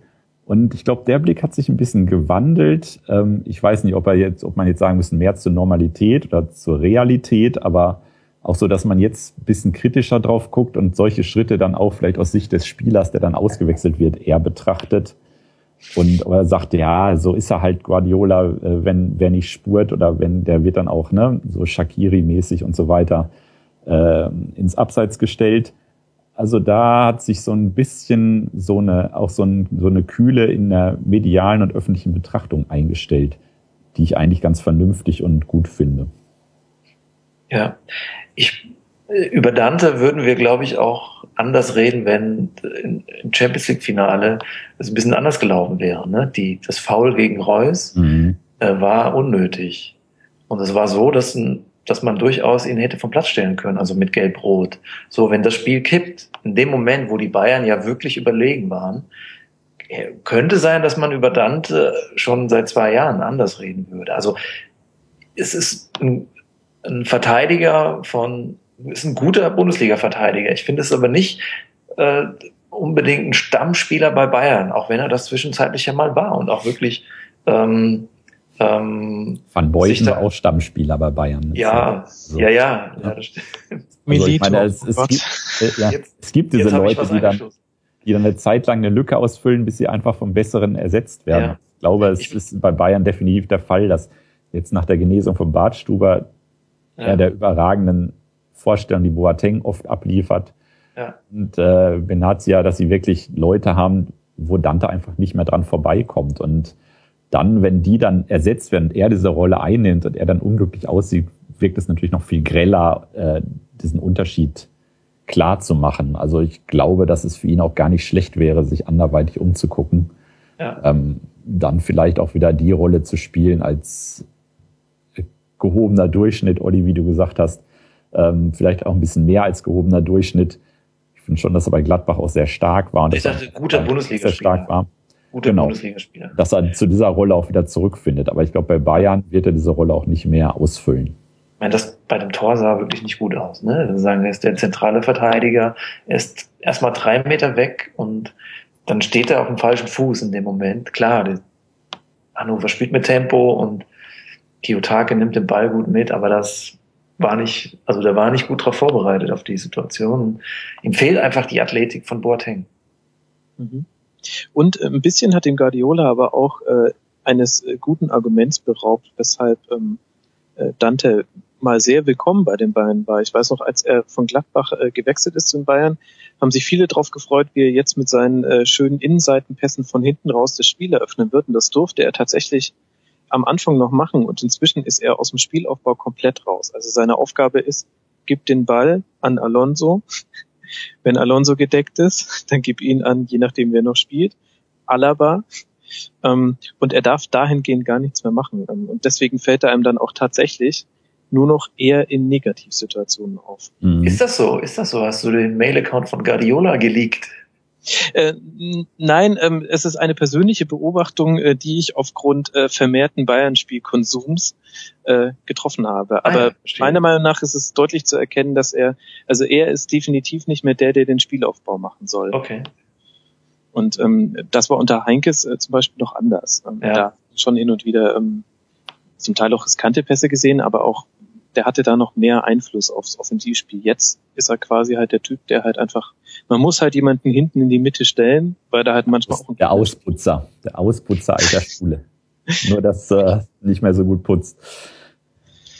Ja, und dann hängt ihm halt das 7 zu 1 noch zumindest, äh, finde ich, in der öffentlichen Wahrnehmung ein bisschen wie ein, wie ein Schatten über, über der Haarpracht, die eh schon einen großen Schatten wirft. Also mir fällt das immer wieder äh, nicht nur bei Twitter, sondern auch in Kommentarspalten auf, dass einfach äh, sobald er einen Fehler macht, kommt gleich, mein Gott, mhm. 7 zu 1, so wie damals. Ähm, da merkt man mal, wie so ein Einzelspiel Auswirkungen haben kann. Olli hat ja geschrieben, uns wird immer Belo Horizonte bleiben, das gilt für Dante halt eben auch. ja. Aber sollten wir nicht milde mit den Verlierern umgehen? War das nicht immer äh, Tugend der deutschen Nationalmannschaft und ihrer Fans? Aber so bei die, Bayern. Die, um, die Ungarn haben wir ins Herz geschlossen, zum Beispiel. Bayern kann keine Verlierer ertragen, glaube ich. Ach so, sehr stark, sagen wir mal. ich gehe da jetzt gar nicht drauf ein. Ähm, aber an der Stelle könnte man vielleicht die, tatsächlich die Diskussion aufmachen, warum über jemanden wie Dante so sehr diskutiert wird und äh, Xabi Alonso nicht so wirklich thematisiert wird. Denn ich würde sagen, klar, er hat äh, den Freistoß reingemacht, weil er im richtigen Moment ausgerutscht ist. Ähm, aber wenn man mal einfach nur vergleicht in der Hinrunde, wie er Impulse gesetzt hat im Bayern-Spiel, wie er Tempo reingebracht hat und rausgenommen hat und jetzt Rückrunde, ist ein Schatten seiner selbst oder sehe ich das zu kritisch? Der Glanz der Hinrunde, der strahlt natürlich auch ab. Ne? Also der, der, der wird ein bisschen matter, aber er strahlt halt noch würde ich sagen. Ne? Also man, ich glaube, man kann ihn dann auch nicht so betrachten, ohne diese Hinrunde zu sehen, immer zu sagen, welche Impulse der dem Spiel gegeben hat. Ähm, medialer Reflex wäre natürlich auch andersrum zu sagen, wenn man ihn vor so aufbaut, dann müsste man erst jetzt erst recht enttäuscht sein und sagen, was, der bringt ja gar nichts mehr und so weiter und so fort. Aber ich glaube, bei ihm, da ist auch noch so ein gewisser Artenschutz natürlich vorhanden, ne? so, ein, so eine gewisse Autorität, die in der Bundesliga dann doch auch noch ungewöhnlich ist, so ein Spieler, trotz allem, was Bayern so ranholt, so ein Spieler in der Bundesliga zu haben, ist immer noch ein bisschen was äh, Besonderes, finde ich. Und davon profitiert er vielleicht auch. Davon hat er ja auch in manchen Szenen auch bei Schiedsrichtern profitiert, finde ich. Ähm, mhm. Und dass dann auch manchmal so ein Xavi Alonso-Foul auch anders gesehen wird als ein Foul von Baccalords. So, um mal so zwei krasse Extreme zu nennen. Ähm, aber ähm, er ist natürlich dann jemand, der dann auch mit so einem Freistoß dann auch so einen, so einen Eindruck dann auch wieder natürlich ein bisschen bedecken kann. Ne? Also ohne diesen Freistoß hätte man vielleicht auch kritischer mit ihm, wäre man kritischer mit ihm umgegangen. Ich finde, die Bayern spielen nicht so gut wie in der Hinrunde. Mhm. Ich darf mir jetzt dann nicht täuschen von den hohen Siegen gegen HSV und Paderborn. Ähm, war im, im Stadion in Wolfsburg und muss sagen, ich war ja noch nie so schlecht unter Guardiola mhm. spielen sehen. Ähm, es gab ja auch danach noch so ein paar Auftritte, auch wenn sie gewonnen wurden. Da war erstaunlich, wie oft der Gegner aufs Tor schießt. Köln, ähm, selbst der HSV hatte ein paar Torchancen, was auch schon was heißen will. ähm, gegen Braun, Braunschweig sich schwer getan, jetzt in Hannover, habe ich jetzt nicht so gesehen, aber was man so liest und hört, war es auch eher problematisch. Also das kam mir in der in der Hinrunde ähm, alles ähm, ähm, souveräner und äh, unantastbarer vor. Und ich glaube, dass Xabi Alonso ein Spieler ist, der das braucht, so eine so eine Stabilität in der Mannschaft, der auch Leute braucht, die oder so ein System braucht, wo die Gegenspieler von, von ihm weggehalten werden. Ne? Wenn, wenn, wenn das Netz so stimmt, was, was die Bayern über, über den Platz werfen in ihren Kombinationen, dann kommt der Gegner erst gar nicht an den Ball oder an den Gegenspieler ran. Wenn Xavi Alonso angegriffen wird von Gegnern, dann hat er große Probleme. Und das ist gerade so das Problem von ihm, denke ich. Dass, äh, dass die Bayern generell sich schon auch mal unter Druck setzen lassen und die Kontrolle über das Spiel nicht so haben. Und dann kann er einfach von seinem Tempo nicht mehr mithalten. Also was ist, wenn Xabi Alonso mit dem Ball angegriffen wird? Da wird's schon eng, finde ich. Oder wie seht ihr das? Ich sehe es ehrlich gesagt ähnlich. Und er hat nicht die Dynamik, die zum Beispiel Schweinsteiger hat, ähm, der, obwohl er auch nicht mehr der schnellste ist, aus solchen Situationen immer noch mal rauskommt. Ähm, wo man aber auch sagen muss, jetzt haben wir die ganze Zeit über die Bayern geredet, da kann man an der Stelle aber auch mal Hannover ein Kompliment machen. Die haben das ähm, nicht nur taktisch, sondern auch von, von der Durchführung der Taktik ähm, eigentlich sehr, sehr gut gespielt gegen die Bayern, Peter. Die tat mir ein bisschen leid, muss ich sagen. Also diese Euphorie auch nach dem 1 zu 0 und diese echt geschickte Spielweise, die bis dahin an den Tag gelegt haben, dass die durch so einen Freistoß natürlich auch erstmal zugrunde geht, dann glaube ich zwei Minuten später passierte. Mhm. Ähm, abgesehen davon, dass es so ein halber Freistoß war nach meinem Ermessen, aber ähm, wie Fabian sagt, sie verlieren hier Zeit, wenn wir ja, glaube ich, jetzt so lange drüber reden würden. Ähm, dann ist natürlich dann auch erstmal dieser Effekt dann auch erstmal wieder kaputt, als wenn man so ein 1 zu 0 natürlich dann auch in die Halbzeit bringt und dann sein Spiel nochmal, dann nochmal ein bisschen mehr auf Konter auslegen kann. Und äh, wie das Spiel dann weitergelaufen ist, setzte sich, fand ich, dieses Pech dann auch fort. Also ich fand auch Hannover das gut gemacht und äh, wenn man sich wenn man sich vor Augen führt, unter welcher, in welcher schwierigen Situation da auch der Trainer steht und auch die gesamte Mannschaft. Also wenn man so ein vor dem Spiel dann noch so vom Präsidenten reingewirkt bekommt, der hat ja bis jetzt noch nicht so besonders erfolgreich gearbeitet. Und wenn man dann weiß, man spielt jetzt gegen Bayern, dann spielt man in Gladbach und dann spielt man, glaube ich, auch gegen Leverkusen, das ist, glaube ich, auch dieser Dreiklang. Gegen Dortmund. Äh, gegen Dortmund, genau, gegen Dortmund, äh, was sich wahrscheinlich gar nicht viel gibt so. Hm. Ähm, dann äh, hat man das Gefühl, da wird ja schon so eine Trainerentlassung fast vorbereitet, so, ne? Also wenn man vor diesem, vor so einer Trias solche Aussagen tätigt, dann kann man dann nach diesem, nach dieser verlorenen Trilogie dann sagen, ja, guckt, ähm, hat ja nichts geholfen, dass ich Druck gemacht habe und so weiter. Ähm, und dafür, finde ich, sind sie, ist die Mannschaft und der Trainer mit diesem Druck sehr gut umgegangen und ähm, insofern tat mir das dann in dem Fall wirklich leid, obwohl es so eine Kategorie ist, die ich im Fußball sonst nicht so bevorzugt benutze. Aber da hätte einfach ein Punkt auch den, glaube ich, sehr gut getan und wäre auch, hätte ihnen nicht nur gut zu Gesicht gestanden, sondern wäre auch verdient gewesen. Dumm gelaufen, ne? So ein Sieg gegen Bayern hätte in so einer Situation auch echt mal was beflügeln können. Und so nimmt man da jetzt äh, einen Misserfolg noch mit. Äh, vielleicht war das mehr als eine Niederlage für Hannover. Insofern kann man schon mitfühlen. Ja, Oliver, siehst du denn auch die, die Zeit von Taifun Korkut? Also ähm, siehst du es auch so, dass das äh, Stuhlband schon mehr als angesägt ist? Naja, in Hannover geht das recht schnell, ne? Hm. Ähm, wobei man natürlich auch schon, ähm, also jeder Bundesliga-Trainer muss sich schon fragen lassen, ob er das Beste aus seiner Mannschaft rausholt man, sozusagen Hannover hat schon, glaube ich, den teuersten Kader aller Zeiten. Zumindest, wenn man jetzt mal Martin Kind in dem Fall glauben darf. Und ähm, jetzt auch in der Hinrunde schon den Eindruck, da haben sie haben einige knappe Siege gelandet, wo das hätte auch andersrum laufen können. Da waren sie plötzlich mal auf Platz vier oder so mhm. mit einer negativen Tordifferenz nach, weiß ich nicht, acht Spieltagen oder zehn. Ich sage jetzt nur mal so aus dem Kopf raus. Ähm, ich, ich hat das so nie, sah mir nie so richtig stabil aus. Auch, dass sie in der Abwehr manchmal zu sehr auf einer Linie kleben und ihre Position nicht verändern, wenn sich die Spielsituation verändert. Also sie sind dann schon anfällig und verlieren dann manchmal zurecht und das sieht so aus, manchmal, dass, dass äh, auch der Trainer ähm, da seinen, irgendwie seinen Einfluss nicht geltend macht. Mhm. Aber ob der jetzt fliegt, ähm, das kann ich, kann ich schwer be beurteilen. Ne?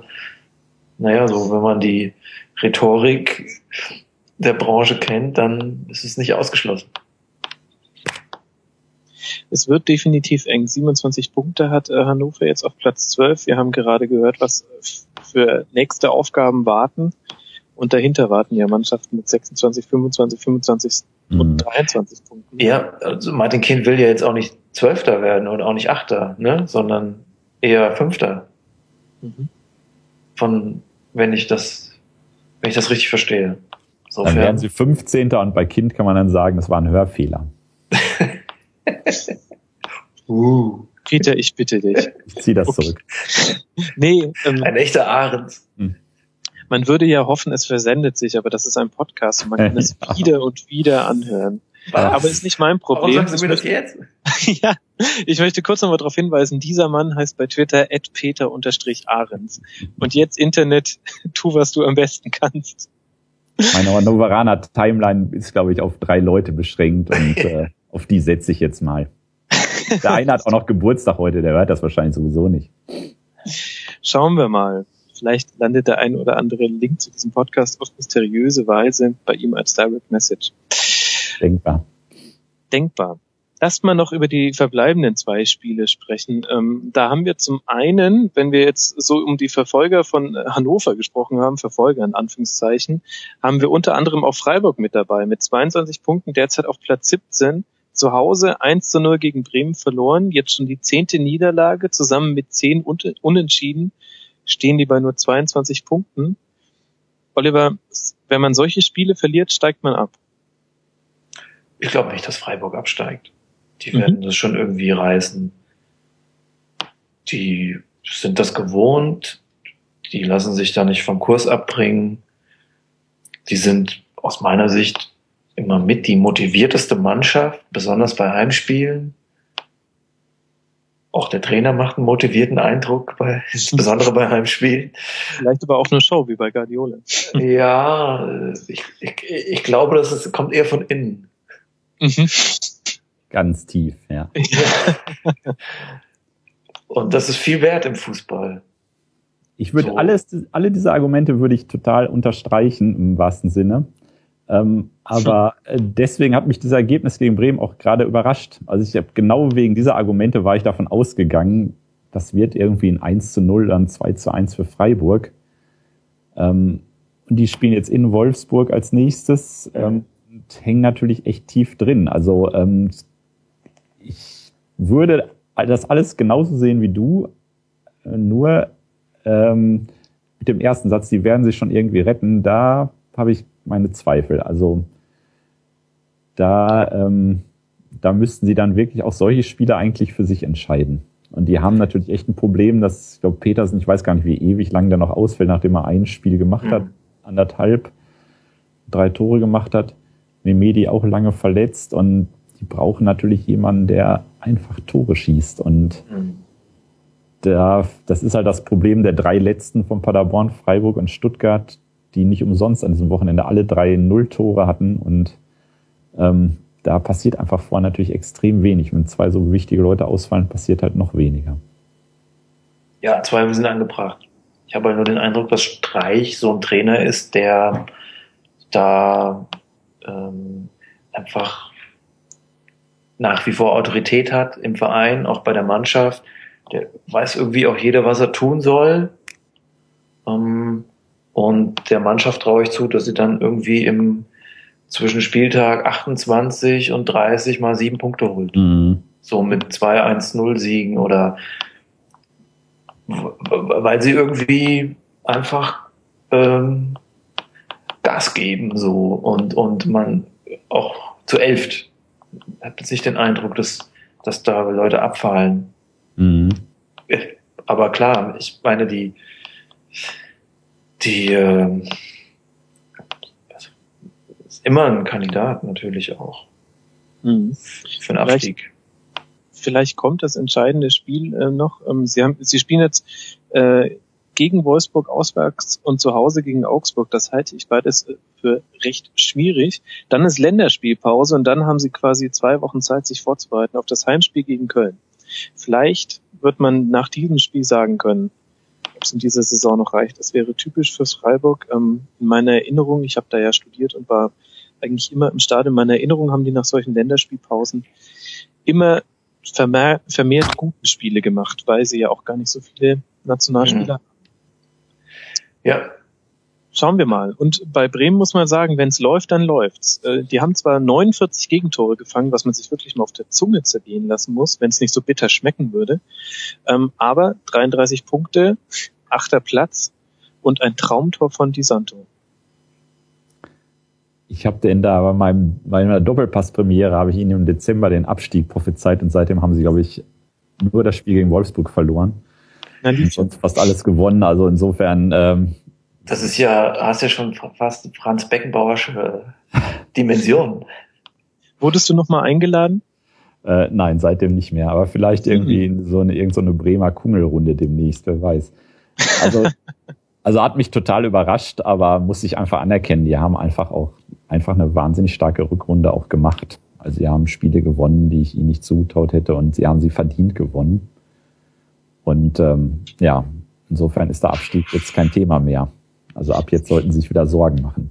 Falls, falls es dich tröstet, du bist äh, bei weitem nicht alleine mit dieser Einschätzung. Ich kann mich erinnern, wir haben ganz viel über den Abstieg gesprochen äh, zum Ende der Hinrunde hin und eigentlich jeder Gast und zugeschaltete Blogger hat gesagt, Bremen hat einfach den schwächsten Kader, die müssen jetzt mal runter, da kommt nichts. Und ganz viele haben gesagt, äh, sie sehen Hamburg vor Bremen, einfach weil sich da taktisch ein bisschen was verändert hat. Tja, ich habe gerade nicht Werbung für unseren Podcast gemacht, fällt mir gerade auf. Ähm, wo wir gerade bei Dingen sind, die nicht Werbung für sich selbst machen, da würde ich ja sagen, die Bundesliga hat mit diesem Freitagsspiel VfB gegen Hertha BSC keine Werbung für sich selbst gemacht. Ähm, In China war das der Abräumer. ja. Kann nicht anders gewesen sein. Der, der Straßenfeger. Ja. Ähm, ja, es gibt eigentlich gar nicht so viel Sportliches zu besprechen, finde ich, von diesem Spiel. Das, was am meisten hängen geblieben ist, war die Aktion von Niedermeyer gegen Kraft. Äh, Kraft dann danach ähm, musste ausgewechselt werden, weil er dachte, er steht im Maracana und spielt das WM-Finale.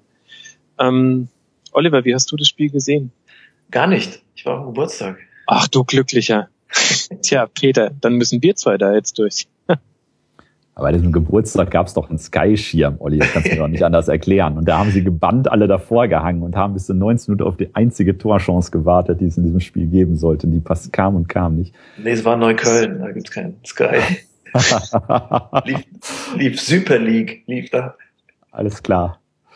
Ähm, ja, das natürlich war schon verdammt armselig fand ich, aber auch erwartbar armselig in dem Fall. Und ähm, also zwei Vereine, die natürlich echt extrem mit sich zu tun haben und einfach in dieser Saison, glaube ich, auch nicht mehr zu sich finden werden. Hertha mit dem großen Vorteil, dass sie dann mit dem Schwung der Heimspiele manchmal einfach auch drei Punkte holen, die wahrscheinlich am Ende auch reichen werden, kann ich mir vorstellen.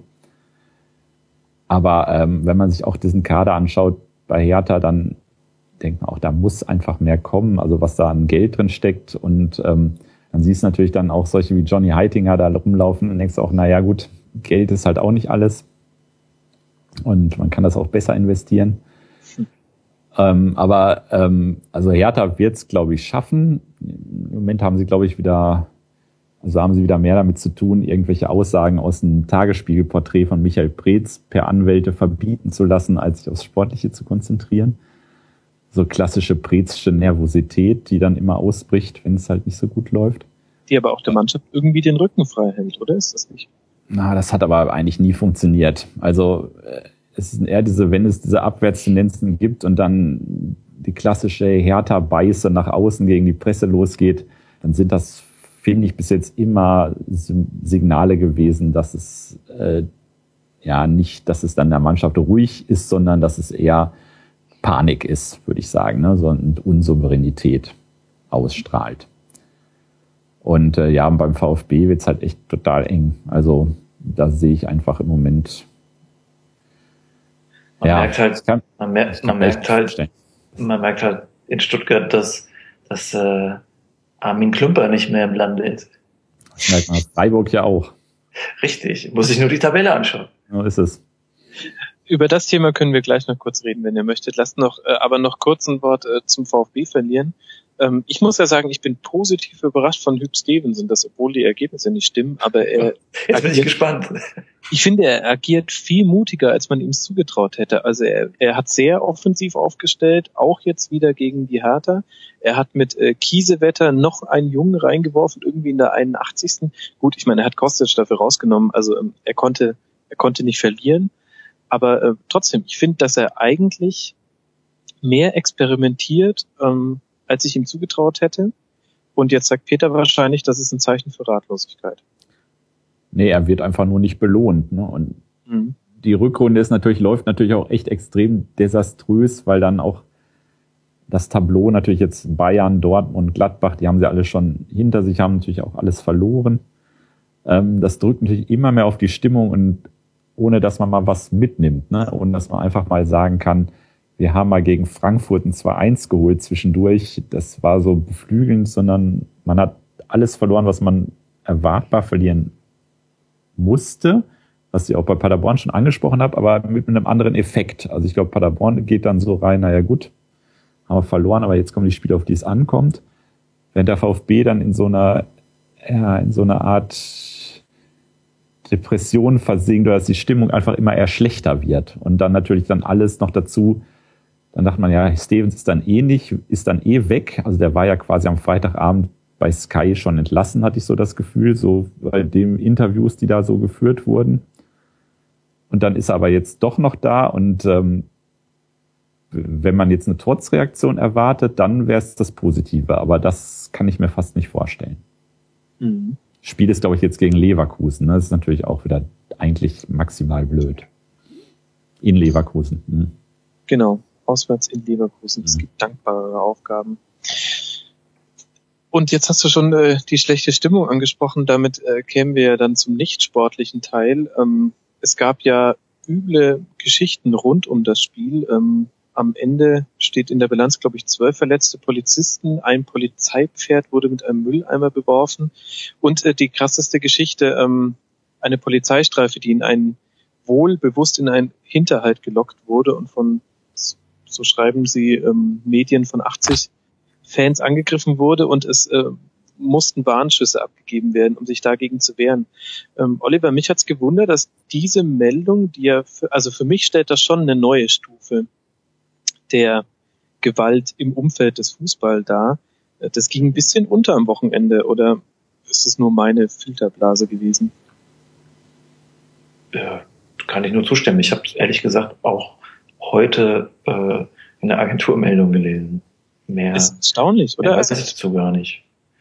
Erinnert so ein bisschen an die, die, die Zeiten früher, so, wenn die Kollegen erzählen aus den 70ern und 80ern, wenn man über Fußballspiele berichtete, dass man erstmal das Fax von, von der Pressestelle der Polizei äh, zuerst gelesen hat.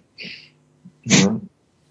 Das äh, war ja mal anders. Ne? Also weiß nicht, ob, kann schon sein, dass es äh, ähm, wieder zunehmend zum Thema wird. Und klar, wir hatten Köln, in, also Gladbach gegen Köln. Und letztes Jahr gab es sogar ähm, eine Attacke im Stadion. Das war Gladbach gegen Braunschweig, wo zwei Braunschweiger oder wo eine Braunschweiger Fangruppe eine andere ähm, angegriffen hat. Das weiß ich nicht, wann es das zuletzt gegeben hat, da zuvor. Ne? Es müsste in den 80ern oder 90ern gewesen sein, zumindest in der Bundesliga. Ähm, will jetzt nicht den Alarmisten geben und den Sheriff, aber irgendwie habe ich den Eindruck, dass sich das häuft. Es sind natürlich dazu auch, also für mich ist das natürlich auch so ein Beispiel von äh, so Endmoränen, die dann auch bei so Situationen von Vereinen im Abstiegskampf, wo es eigentlich irgendwie so eine gewisse Zwangsläufigkeit entwickelt, dass es nach unten geht. Also in Nürnberg dann auch die Fans, die dann da diesen Platz gestürmt und ausgerastet sind und äh, da diese die Ersatzbänke malträtiert haben. Und in Berlin hattest du das auch. Ähm, da spielt natürlich auch unglaublich viel Fanfrust äh, eine Rolle und unglaublich viel äh, Kompensation von Erfolglosigkeit oder von Erfolgserlebnis, von Misserfolgserlebnissen, die sich dann irgendwie dann, wo das dann in Gewalt umschlägt. Also ich finde das auch relativ typisch oder es hat mich jetzt nicht komplett überrascht, dass das im Stuttgarter Umfeld passiert ist. Wobei ich da dagegen halten würde, dass die Stimmung im Stadion in der gesamten Rückrunde erstaunlich positiv war. Wir haben da auch noch im letzten, in der letzten Schlusskonferenz mit einer ähm, Stuttgarter mit einem Stuttgarter Fan drüber geredet. Ähm, äh, trotz der unglücklichen Niederlagen ähm, war die Stimmung sehr, also überraschend positiv und nicht so, wie man es vielleicht erwartet hätte. Ähm, deswegen finde ich, dass es das in dem Fall jetzt nicht so erwartbar war. Es spricht eher dafür, dass diejenigen, die solche Dinge tun, halt wirklich mit dem das relativ losgelöst eigentlich vom sportlichen Erfolg. Mhm. Mag auch sein. Ich muss nur sagen, also ich ähm, es gab natürlich dann gleich wieder ein, ein Interview mit Rainer Wendt, dem äh, Vorsitzenden der Polizeigewerkschaft. Ähm, der hat ja. rhetorisch schon wieder seine Geschütze in Position gebracht und ähm, da, der hat auch nie Urlaub, das finde ich so erstaunlich. also ich weiß nicht, ob das vom Beamtenrecht überhaupt gedeckt ist, dass man eigentlich ein ganzes Jahr lang äh, öffentliche Verlautbarung geben. Und da muss irgendwann auch mal nach Mallorca, keine Ahnung. Vielleicht wird er auch da noch von irgendwelchen Fernsehteams gestellt, keine Ahnung, oder bestellt sich dahin, das keine spricht Ahnung. wahrscheinlich nicht für eine Gewerkschaft, wenn der Vorsitzende der Gewerkschaft keinen Urlaubsanspruch hat. äh, nein, aber ich also ich fand es sehr erstaunlich, dass das ein bisschen untergegangen ist, gerade weil, also wenn, wenn Polizisten Warnschüsse abgeben müssen, äh, weil auch, äh, weil sie sich so äh, bedroht fühlen und auch der Kollege war zu dem Zeitpunkt schon verletzt, ähm, das ist schon letzte Eskalationsstufe, bevor dann wirklich mal was passiert. Ähm, hm. hat mich gewundert, dass es ein bisschen untergegangen ist, vielleicht aber auch ein Zeichen dafür, dass doch nicht alles dann immer so im Negativen auch hochgehypt wird, so wie es viele ja. Fans ja dann auch den Medien wieder vorwerfen. Selbst die Agenturmeldung am Wochenende war sehr dünn dazu. Also wir haben es gemeldet, aber es war, dann waren ich zwei Absätze und äh, Weiß man was über die Fangruppe oder war es überhaupt eine Gruppe oder? Keine Ahnung. Es waren 80 zum Teil mit Stangen und Steinen bewaffnete Fans, wobei ich mich jetzt natürlich logischerweise nur auf äh, die Quellen äh, beziehen kann, äh, die eben verfügbar sind eben die Pressemeldungen. Aber ich habe jetzt nichts gelesen davon, dass es eine bestimmte Gruppierung gewesen wäre.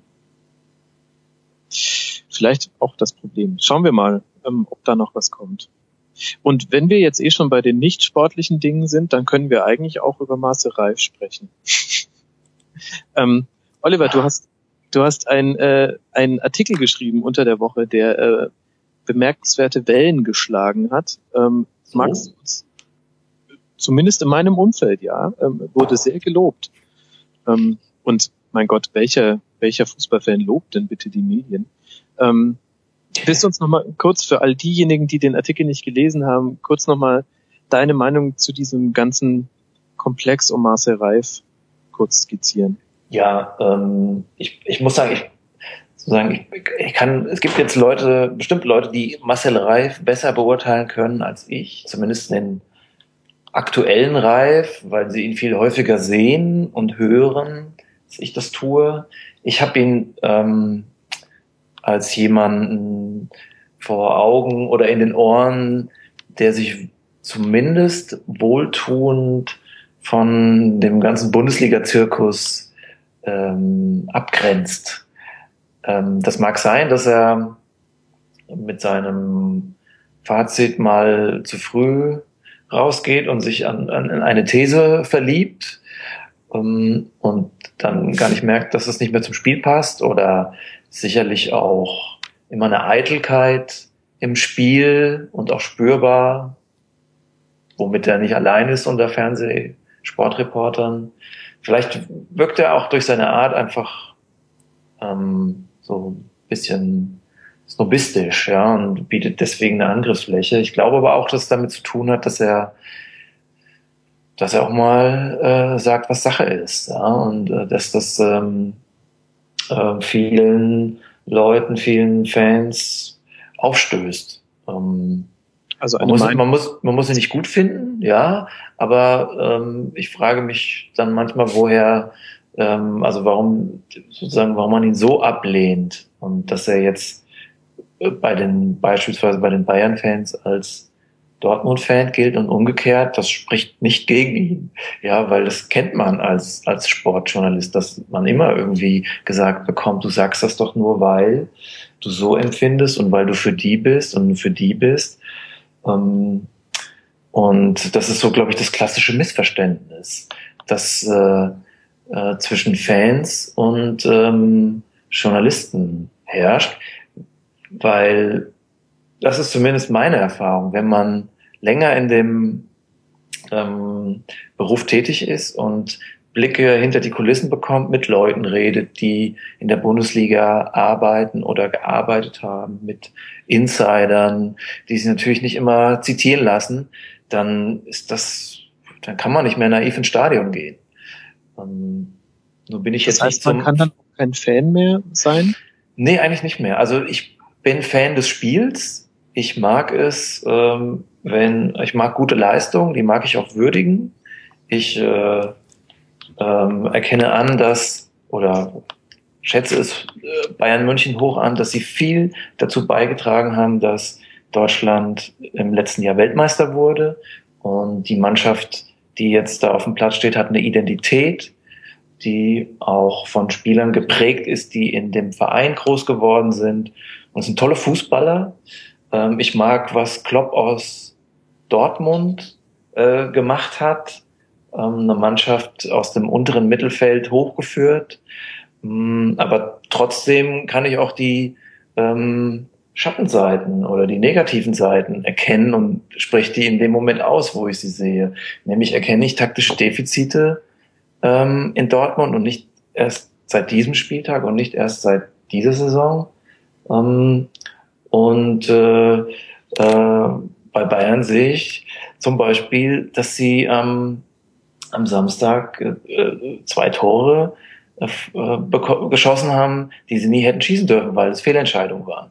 Äh, wenn man das sagt, dann kommt man so in äh, so sofort, hat man sofort die entsprechende Resonanz. Aber ähm, ich kann so sagen nur das sehen, was ich auch für richtig halte. Und das ähm, äh, habe ich jetzt auch in den Reaktionen von Ralf gemerkt, der ähm, der da schon auch betroffen ist. Ich meine, letztlich kann man sagen, diesen Text hätte ich auch vor zehn Jahren schreiben können. Es war jetzt nur ein aktueller Anlass. Ähm, der jetzt durch die Attacken auf ihn ähm, zum Thema wurde. Das ist nichts Neues, was ich da geschrieben habe. Ähm, also der Vorwurf, dass man ähm, etwas nur deshalb sagt, weil man äh, für oder gegen den jeweiligen Verein ist, den der begleitet die Sportjournalisten durch ihre Karriere. Genau, ich glaube, das ist ein Kategorienfehler, ähm, dass man ähm, Re Reporter für Fans hält.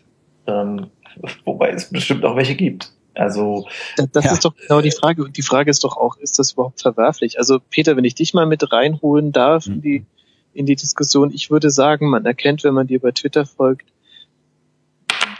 gewisse Tendenzen. Lass es mich so ausdrücken. Und mhm. äh, trotzdem äh, lese ich mir deine Artikel durch. Ähm, also wäre es denn überhaupt schlimm, wenn Journalisten auch Fans sind?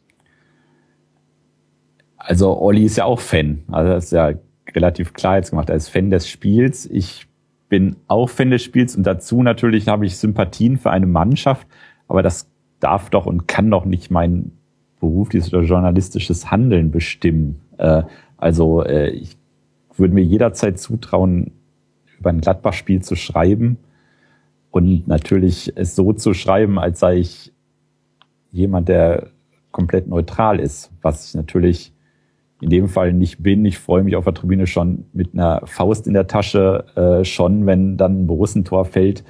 Aber ähm, das, dazu muss man doch als Journalist einfach in der Lage sein, das zu trennen. Und wer das nicht kann und wenn man sich auf Pressetribünen umguckt, gibt es natürlich viele, die äh, da durchaus ihre Probleme mit haben, würde ich mal sagen. Ähm, der, finde ich, hat journalistische und berufliche Defizite. Auf der anderen Seite ist es dann immer so, wenn dann Länderspiel ist, also wir machen ja auch beide Länderspiele, da wird das überhaupt nicht in Frage gestellt, dass man natürlich äh, das Fähnchen heben muss und patriotisch sein muss und schreien muss, wenn äh, Ösel trifft. Ähm, da plötzlich wird es einem ja noch richtig verübelt, wenn man das nicht tut. Und, ähm, und das finde ich hat auch so ein bisschen mit diesem Marcel Reif-Thema zu tun, weil ich glaube, er verkörpert ganz viel, was ein Fan nicht so verstehen kann, nämlich einfach Distanz, eine natürlich auch eine Distanz, mit der er kokettiert, weil er einfach auch ein Typ ist, glaube ich, auch, der kokettieren kann und der dazu auch in der Lage ist, weil er einfach sprachlich und intellektuell auch nicht nur gehobener Durchschnitt ist, um das Wort nochmal aufzugreifen, sondern jemand ist, der auch so ein bisschen äh, gerade in der TV-Branche über anderen steht. Das hat er sich, glaube ich, über die Jahrzehnte auch erarbeitet.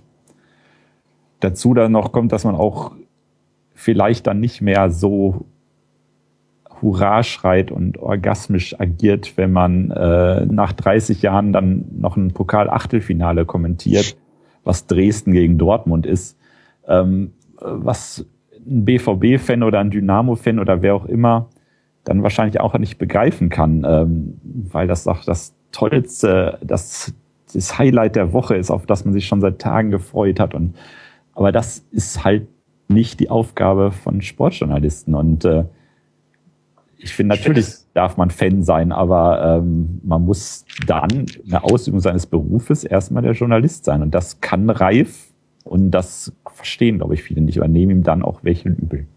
Ich finde es auch nicht verwerflich, Fan zu sein. Ich sozusagen, ich, äh, ich bin oder war zumindest ja auch mal einer, bin unter einem Hansi Müller Poster im Kinderzimmer groß geworden.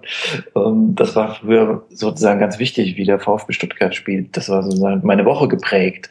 Ähm, aber ich sehe doch auch, was in dem Verein los ist. Ja, äh, der ist schlecht geführt seit Jahren. Ähm, da ist ein Leistungsklima unter Null. Spieler, die dorthin wechseln, werden schlechter. Spieler, die wegwechseln, werden besser. Ähm, ich, wenn die absteigen, haben sie es dreimal verdient, so leid es mir tut. Ich, ich sozusagen, das mag jetzt irgendwie kühl und kalt klingen und ich freue mich jetzt auch nicht dafür. Wäre ja schön, wenn es noch klappt, aber ganz ehrlich, ich würde nie ähm, da, das würde nie meine, meine, meinen Blick darauf verklären. Mhm. Ähm, und ich merke das dann auch in der, ähm, ähm, manchmal so in, in unserer Redaktion oder in meinem Freundeskreis, ähm, wenn ich dann mal so, ist mir mal ein Satz rausgerutscht, wie die VfB Stuttgart hätte den Abstieg schon verdient. So, das habe ich einfach so geschrieben, ne? Um, weil ich es auch so sehe. Und äh, da hat mir dann jemand mal gesagt, der auch VfB Stuttgart-Fan ist, in unserer Redaktion arbeitet, Mensch, damit hast du mich aber echt getroffen. So, das war mir doch mal klar, dass man, ähm, dass man irgendwie in anderen, ähm, in anderen Kategorien denkt. Mhm. Ich will aber auch nicht sozusagen dem Purismus das Wort reden. Ich fand es auch gut und habe mich sehr gefreut, dass die deutschen Weltmeister geworden sind. Die Mannschaft hat das verdient, die haben gut gespielt, die haben fair gespielt. Das ist eine Mannschaft, die so häufig ja auch schon verloren hat und hat es trotzdem, äh, hat das trotzdem wieder weggesteckt und äh, das kann ich denen doch gönnen. Ich, da, ich saß aber jetzt auch nicht mit dem Nationaltrikot da und wenn Argentinien gewonnen hätte, was durchaus drin gewesen wäre im Finale, ähm, dann so wäre meine meine, mein Wochenende auch nicht futsch gewesen. Mhm. Du, du saßt im Stadion und hast berichtet. Genau. Und wie war es in der 113. Minute? Also ich kann mir das wahnsinnig schwer vorstellen. Ich war selber schon als Journalist bei Bayern spielen, da habe ich es auch geschafft irgendwie. Man ist dann ja auch so im Arbeitsmodus, dass man, man ist ja gar nicht im Fan-Modus. Aber trotzdem wäre ich mir nicht sicher, was mit mir los gewesen wäre, wenn ich im Wembley in der 90. Minute ähm, beim Robbentor auf der Pressetribüne gesessen hätte und nicht unten bei den Fans gestanden wäre. Wie war es denn in der 113. Minute in Rio? Vorweggeschickt, ich bin jetzt eher ein Typ, den man Emotionen eh nicht so ansieht. ähm, aber es war, es war schon ein magischer Moment, weil das Tor auch so besonders war. Es war aus der Position eigentlich erstmal nicht zu erwarten, dass man äh, diese Flanke so zu einem Tor macht. Äh, der Ball war aber auch so ein, so ein Moment in der Luft, vielleicht so eine Sekunde. Und es war so wie so ein Zeitstillstand. Und äh, ich hatte so das Gefühl, ich sehe als erster dass er irgendwann reinfliegt. Wahrscheinlich haben das alle gedacht in dem Moment, aber es war so ein Moment der Illusion. Nee, du hast es als erster gesehen. Peter kann es bezeugen. Ja. ja. Danke, dass du mir das lässt. Ja, und wurde um, denn dann die Aber ich bin, also ich sozusagen, äh, ich muss, ich, äh, ich weiß auch noch, wie ich dann nach der, nach dem Spiel in der Pressekonferenz saß und der argentinische Trainer war schon durch und Joachim Löw ließ noch ein bisschen auf sich warten, verständlicherweise. Es waren so irgendwie 20 Minuten und ich bin in dieser Zeit eingeschlafen. Weil die Wochen auch wirklich anstrengend waren. Und äh, wobei man muss sagen, das war irgendwie Ortszeit 18.30 Uhr oder 19 Uhr. Da schläft man auch schon. in Charlottenburg schon. Als Online-Journalist, also bitte, ihr klappt ja wohl bitte um 18 Uhr eure da ist, da ist äh, Druckschluss. Da gehen eure Online-Artikel, gehen dann zum Setzer und dann gehen die ins CMS. Es ähm, ist natürlich ja. auch so, was du sagst, Max, man ist natürlich ja. komplett im Arbeitsmodus. Also gerade bei sowas, wenn dann so ein Tor fällt, du äh, fängt natürlich sofort an zu rattern. Was geht jetzt? Welche Nachdreher und äh, was wird was, gewinnt, was ist jetzt zu machen? Also äh, da, ähm, da bleibt einfach überhaupt keine Zeit für so eine Option, finde ich. Also die, ich wüsste gar nicht, wo ich die hinpacken sollte, ehrlich gesagt, in dem Moment. Ich müsste meine, ich muss ja dann erstmal meine Einzelkritik ganz schnell umschreiben. in der du Götze-Schland ganz Götze schlecht doch gemacht wertvoll. Äh. Vor allem. Ähm, also insofern, ähm, äh, ja, ist das dann halt, also es war auch so, ich habe ganz oft gehört, boah, diese Wochen in Brasilien, das muss ja das tollste Erlebnis in deinem Leben gewesen sein. Das ist eine Kategorie, da kann ich überhaupt nichts mit anfangen. Also ich möchte wirklich die Leute dann mal wirklich diese fünf Wochen ähm, da erleben, da hat man einfach überhaupt so einen Gedanken gar nicht. Ach komm, es war schon toll. Ja, es war, Also man so sagen, war es war nicht schlecht. ich bin ja auch so ein Typ, der immer die Emotionen nicht so ansieht. So sagen, klar, im Maracanã, Finale, Argentinien, Deutschland, ey, das hat mich dann so eine Stunde vorher auch gepackt, einfach. Klar, und das Halbfinale davor eigentlich ja noch mehr, dass man Ja, so- natürlich. weil man ist Augenzeuge bei etwas, was so unglaublich außergewöhnlich ist. Ja, ich, ich weiß das Logisch, das will enorm zu schätzen. nicht Ich weiß, das überhaupt nicht runterreden. dass, dass einen Leute darum beneiden und ich weiß das total zu, zu schätzen. Ähm, also so ist es nicht, dass einen das kalt lässt.